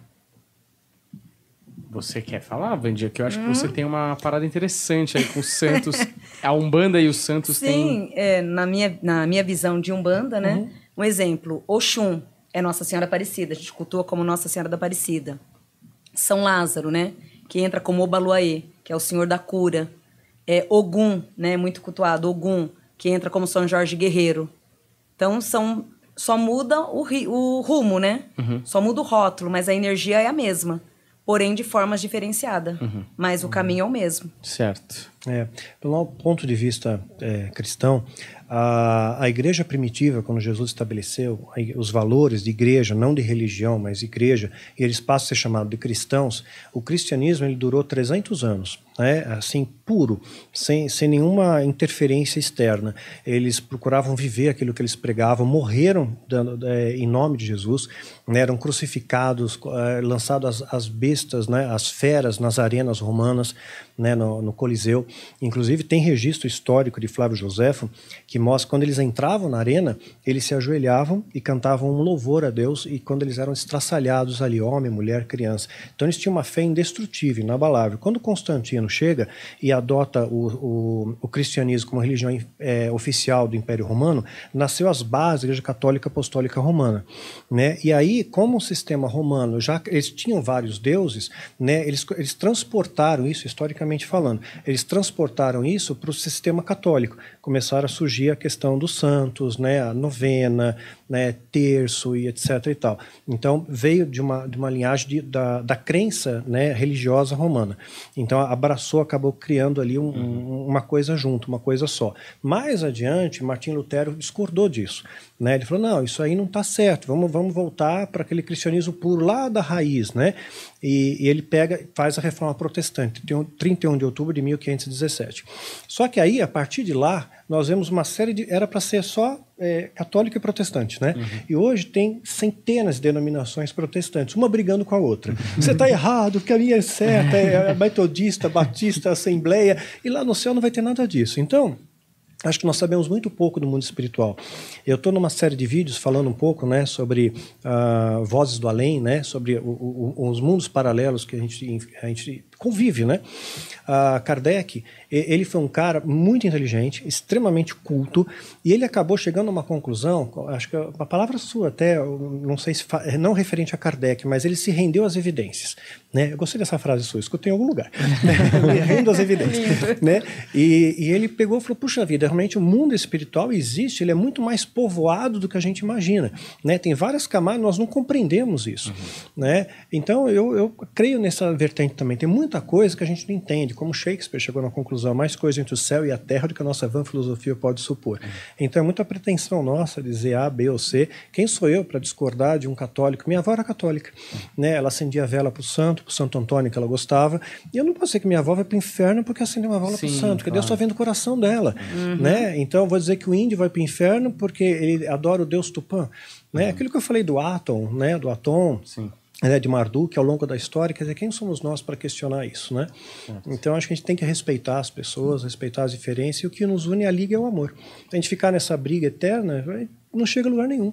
Jesus ele, ele, ele, ele se sentava com as diferenças, se sentava com os chamados pecadores da época, ele se sentava junto, ele comia junto com as diferenças, né? Então eh, ele quebrou todos esses paradigmas. Inclusive ele mudou os valores de lei. Pegar uma pensar um exemplo, João capítulo 8, conta Jesus ele está defendendo uma mulher adúltera. Os caras trouxeram a mulher, olha, ela foi pega no adultério né, em flagrante, que era um agravante enorme. E a lei mosaica dizia que ela tinha que ser apedrejada, ela tinha que morrer, apedrejada, que era uma morte horrível. Enterrava você até a cintura, né, com as mãos para trás e mandavam pedra até você morrer. E Jesus ele pega, vai em defesa dela. Quem não tiver nenhum pecado, atire a primeira pedra. Né, e começa a escrever no chão, né? E aí a- eles insistem, ele continua escrevendo e a inferência teológica é que ele escrevia o pecado dos caras, apontava até a setinha, seu ladrão, né? apontava a setinha. É um E eles- PowerPoint da época. é, e eles se constrangeram, largaram as pedras e foram embora. Quer dizer, a lei, naquela época, era lei. A graça só começa com a crucificação de Jesus. Então, pela lei, eles estavam parados pela lei. Eles tinham toda a legitimidade de apedrejar. Jesus, ele vai, não, o amor sobrepuja a lei. Né? Eu, eu vou, ela é uma vida importante. Né? E Jesus, no final, fala, "Ah, quem te acusou? Cadê teus acusadores? Não tem mais nenhum aqui. Eu também não te acuso. Vai, não peques mais. E acabou. Acabou. Então, eu- o amor de Deus é muito, mais, muito maior do que a nossa nosso julgamento, no, nossa, nosso, é, você aponta o dedo para alguém, ó, tem três apontados para você, né? E- Então a gente tem que parar com isso, né? Não julgue para que não seja julgado, Certo. né? As pessoas são diferentes, né? E às vezes elas precisam de coisas diferentes para ativar a espiritualidade e, buscar a Se verdade, né? né? Sim. Tipo, até os, os deuses romanos e, e, e gregos eram os mesmos, mas com um nome diferente, né? A sim, nomenclatura hoje foi até para astronomia, o veio da astronomia, né? Enfim. Iris Carolina de Lemos. Gosto muito de você, sou portuguesa e assisto sempre a Vandinha. Me tira o medo de ver coisas e me sentir louca. Já vi coisas desde criança. E o Caio Redfire a gente já leu. Ah, Iris Carolina de Lemos mandou de novo. Eu, é Libras, mas tem uma, uma sigla na frente, Ela então não sei. de Portugal? O que, que é? Ela escreveu quando com K, mas quando com Ah. K tem algum outro português ou é só uma linguagem de internet e eu aqui Não, às vezes é não erro, sabendo. digitação. Pode ser estar perto. Quando vejo, não sinto medo, porque já salvou minha morte. E sempre que não ouvi, me dei mal, mas tento fazer o bem e aceito Jesus Cristo. Ahn, ah, isso aqui é interessante. Mônica Franco Coelho. Gostaria de saber a visão dele sobre a doação de órgãos e cremação. Já ouvi, mas mais, deve ser mais. mais já- é, Deco, você tem razão. É, já ouvi mais coisas, mas sou doadora convicta. Mas quanto à cremação, preciso de mais informações. Parabéns por esse encontro. Foi só um, um dedo que ela errou aqui e eu Sim, me sim. confundi, tá? Mas tá tudo bem. Ótima pergunta. Cremação, acho que é uma. ah, Vamos poder começar por aí, né? Cremação, vocês têm alguma opinião assim? Ou... Nada contra. Nada se, é, contra, se é pó, volta pro pó. É? Acabou, é, isso É, eu também carne, carcaça. É porque eu já ouvi falar, isso eu realmente já ouvi falar, que eu, eu não sei nada, né? Claro, eu sou muito ignorante aqui. Mas eu ouvi falar uma vez que você, se você cremar muito rápido, você pode queimar a alma da pessoa. Não tem nada a ver, né? Grande groselha. Isso quando aí. romper o cordão de prata, você tá, tá em outro mundo já. Então, Exatamente. boa, é. Só pra ter Bíblia certeza fala que isso em Eu Eclesiastes. penso dessa forma também. eu pedi pra ser cremado e não queria, né? Porra, chegar tudo isso, queimar a alma é foda. Mas eu acho que o mais importante aqui é doem órgãos, né? Ah, é, doe eu órgãos, acho que é órgãos, isso, sim. né? Seja um doador. Órgão, e órgão tem um negócio interessante também. Apareceu uma, uma coisa, falei, né? Ela pegou um médio aqui. Eu vi no Fantástico uma vez. Foi muito bom o cuidado para começar a frase. Eu vi uma matéria do Fantástico uma vez É um que uma palhaço. doadora de órgãos, sei lá, uma pessoa morreu e doou um órgão lá, sei lá, que órgão, rim, vamos supor. E aí essa pessoa que recebeu o órgão, ela teve memórias ou, ou, sei lá, sensações de memórias da pessoa que era doadora. Nada a ver também? Tô viajando? Só falando groselha. né? Eu desconheço. É, mas espiritualmente isso pode acontecer. Ah, é? É, não sou contra, sou a favor também das doações, mas isso pode acontecer. Coisa sutil, nada tão agressivo, super sutil. Sim. Porque a partir do momento que você desencarna, olha que delícia, você desencarna e sabe que você pode dar assistência para uma outra pessoa que está ficando. Isso é gratificante até para a alma que foi. Claro. Muito gratificante para a alma que foi.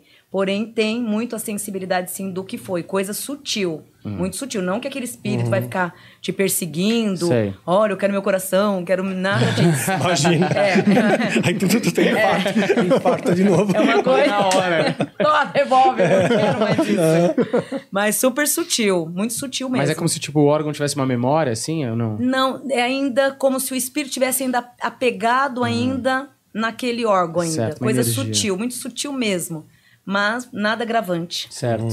Pode doar, então. Sim, com toda a evolução do mundo. Maravilha. Deve ter algum filme romântico que dois transplantes de coração para pessoas diferentes, aí depois elas saem e se amam. Pois é. Não é? Deve ter um negócio assim, não Ah, é? é, tem no meu livro que lá em. Tem? Tem. É? Não vou dar spoiler, mas tem isso.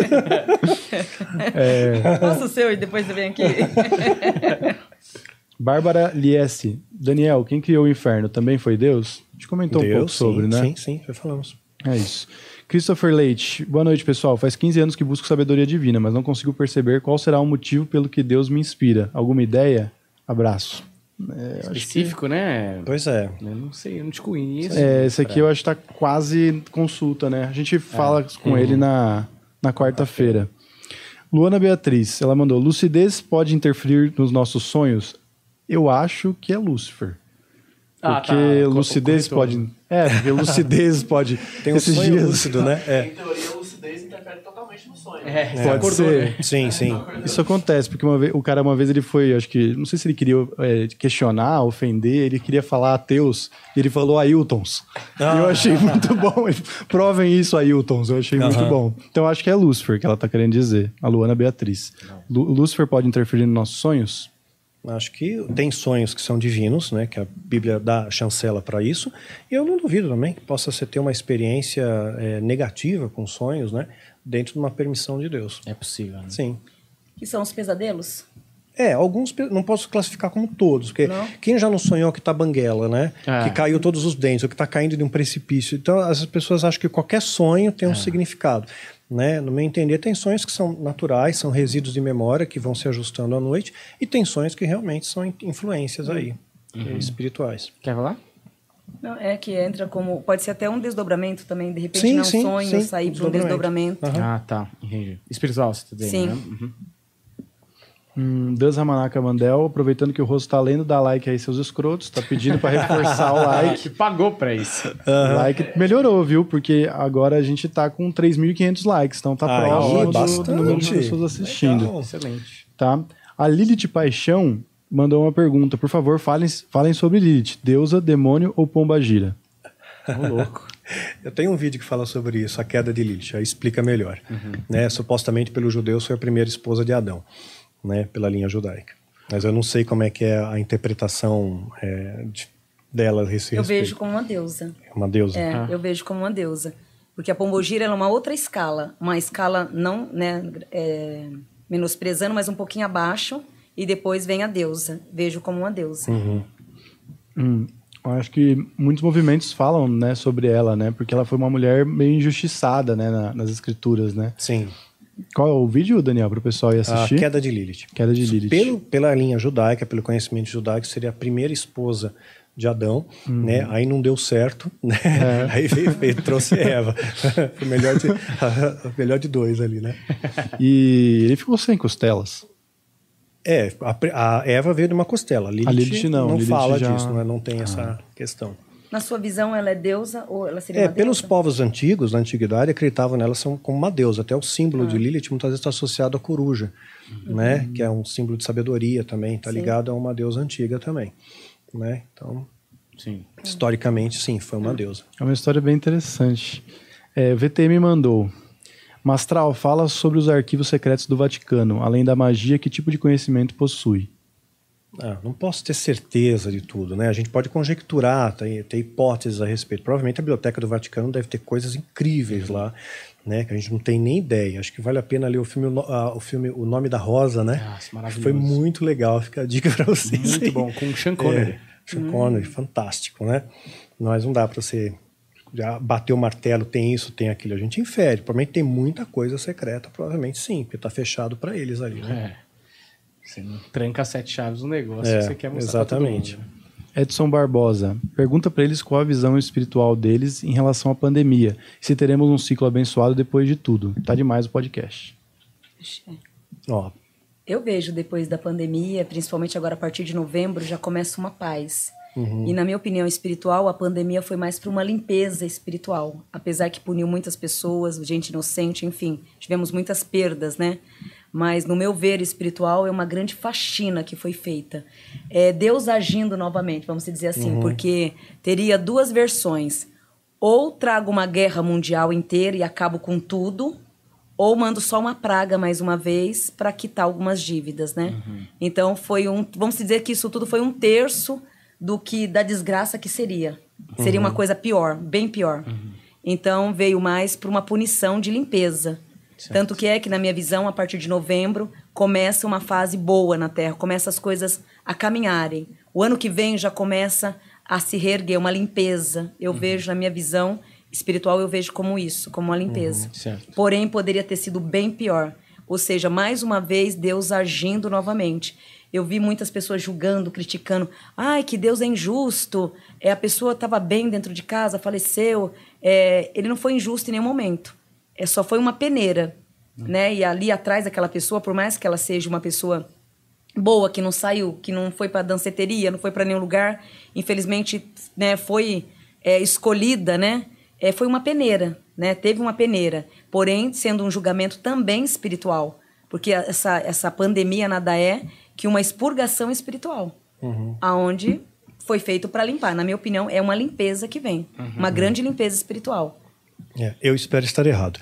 Mas É, a pandemia, é, no meu entender, ela sim trouxe um- um- uma limpeza, uma faxina assim, nesse sentido, mas eu creio que ele, Deus está permitindo que as pessoas mais vulneráveis, mais é, mais sensíveis, né, partam primeiro, porque no meu entender, posso estar errado, espero estar errado, vai vir uma vai vir uma pandemia pior, né? O Bill Gates está preparando, né, uma super vacina, né?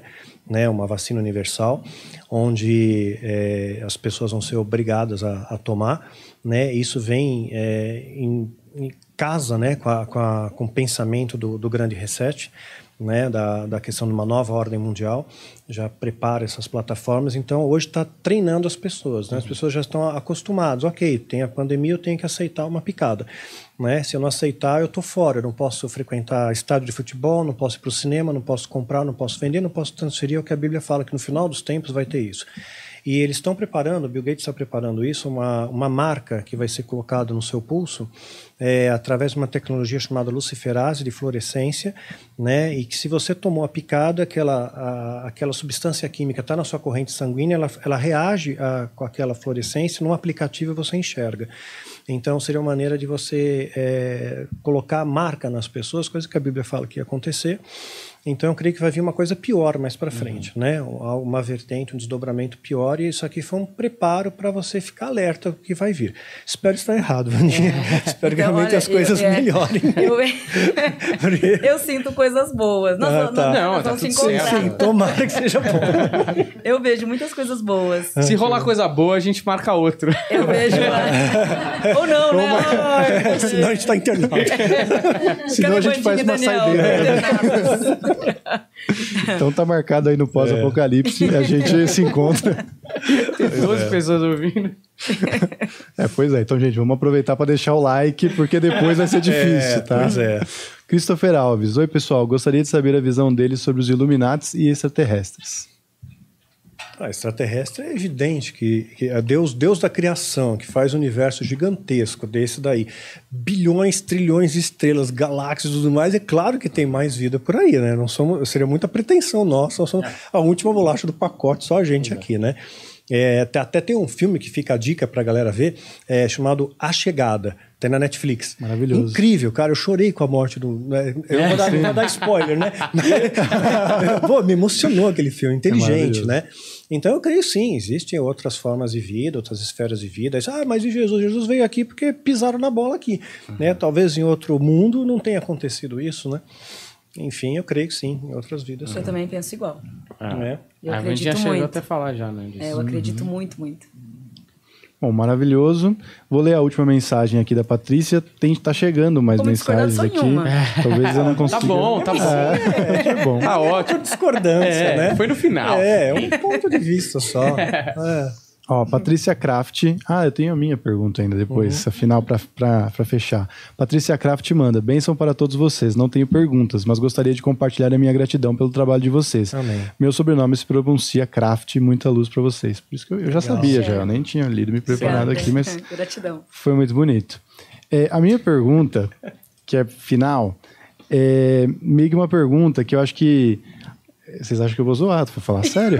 eu, tô, eu tô preparado pra falar uma coisa muito séria aqui. É, e eu acho que nas duas vertentes de, de religião fala sobre esse é, grande plano divino e como ele colocou a gente aqui e a gente não entende exatamente por que, que a gente está aqui.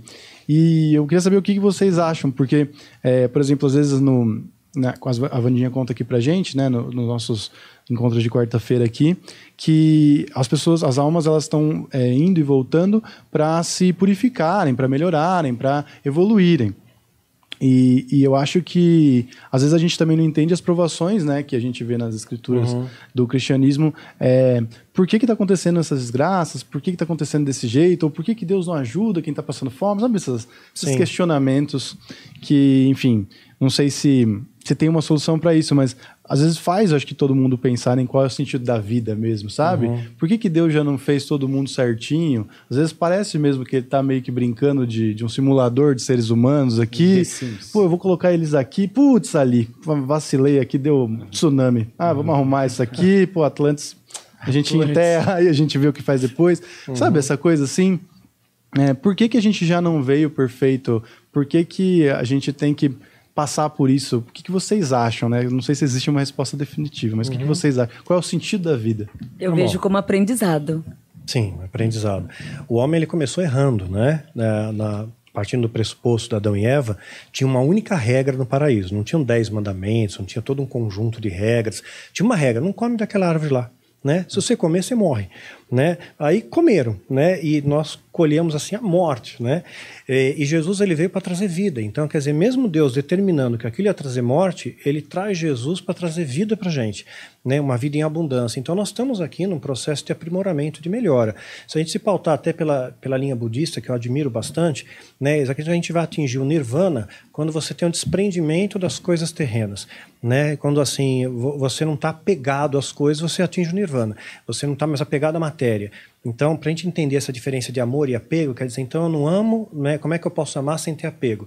Usar um exemplo rápido aqui. Imagina uma mãe, ela tem dois filhos, essa mãe ficou doente e morreu. Aí um filho era apegado a ela, ele chora, ele blasfema contra Deus, ele questiona ah, o que Deus fez, ele fica inconsolável. O outro, mais sereno, pensa, puxa vida, ok, minha mãe estava doente, Deus livrou ela, né? então ela está bem agora, ela está numa dimensão espiritual, um dia eu vou reencontrá-la. Os dois amam igual, só que um que tem mais apego sofre mais. Então, realmente, o apego, ele traz sofrimento para a gente. Então, a gente está aqui num processo de aprendizagem né, para desapegar de coisas efêmeras, passageiras, né, e nos apegar ao amor, né, a, a transbordar esse amor pra, um para os outros. Quer complementar, Vandinha? Eu concordo. É bem isso mesmo. Vandinha assina embaixo. É isso mesmo. Concordo. Se quiser falar alguma coisa, pô. Excelente, Daniel. Maravilha. Posso encerrar esse maravilhoso episódio? Maravilhoso olha episódio, que eu ganhei hein? Ai, olha o que eu ia falar. Eu ia falar isso. Eu ia falar que eu. Olha aí, que maravilha. E a gente não ganhou nada. Como não? Porra nenhuma.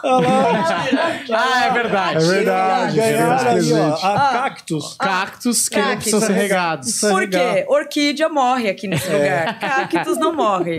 Olha que eu dei pra você. obrigado, é verdade. Já ia- Gostei, viu, Esqueci. Vandinha? Esse é meu tipo de, de flor, eu gosto. Ai, Dois, adorei. inclusive. O pessoal traz um e o Humberto aqui se mata pra É verdade, o Gratidão. Astral trouxe dois livros pra gente, isso- isso foi muito bom. verdade. Não brigamos nesse Não, pra não ter briga. pegar. Ó, Gratidão. é, eu queria agradecer primeiro você que assistiu até aqui, ao, ao recorde de audiência desse podcast. Deixa o like aí, segue a gente que é de graça, cara. Se você gostou do conteúdo, faz essa. Se você não gostou, também. Porque se você viu isso aqui, é pra você espalhar o amor, tá certo? Então, espalhe o amor deixando o seu like aí pra gente e seguindo a gente, tá certo? E queria agradecer vocês dois, que foram pessoas muito generosas com a gente, que toparam vir aqui desde a primeira vez, sem nenhum. Nada de, ah, não sei, não sei o que lá. Vieram, falaram, a galera amou o episódio de vocês, tenho certeza que eles vão gostar desse aqui também, se já não gostaram, porque já assistiram. É, eu realmente torço pra esse episódio ser o primeiro do canal, porque não seria justo nem com um nem com o outro. É, um tá em Exatamente. primeiro, outro tá em segundo, tá certo? então, é, a porta aqui tá sempre aberta. Você tá vindo aqui toda quarta-feira, mas uma astral Obrigado, viu? Sempre que quiser, oportunidade. pra Muito obrigado. conversar com a gente, pra bater um papo, pra jantar, estamos à disposição, Muito tá obrigado. certo? Muito obrigado de Privilégio. coração. E eu agradeço. Gratidão. Certo, Berto? Quer complementar com alguma pa- palavra de sabedoria no final? É isso. É, o pessoal aqui perguntando qual é o filme, A Chegada, tá, A gente? Chegada. Assistam, muito bom. Obrigado a todo mundo. Realmente, o pessoal, a maioria entrou muito na, na vibe do amor aí. Legal. É, foi muito legal o carinho de todo mundo na, na live. Não entendi, às vezes o YouTube ele, ele, ele é, oculta mensagens que são só corações. Ele acha que é alguma Ah, coisa. spam, é. Esquisito isso. Mas muitos corações, tá? E nesse momento a gente chegou a 4 mil likes, Uau! que foi aí o pico, 4 mil e pouquinho pessoas Muito assistindo. legal. O Deco vai confirmar pra mim depois, que eu tô vendo aqui na, na live do ao vivo. Então quer dizer, todo mundo que teve aqui gostou. Certo. Então eu tô feliz, Daniel. É, maravilhoso. Muito Também obrigado, viu, gente? Boa. Obrigado de Que, coração. que Obrigado. encontro, gente. Foi histórico. É, valeu você aí. Espalha o amor, deixa o like, segue a gente. Muito obrigado pela sua audiência qualificadíssima. Valeu e até a próxima. Tchau!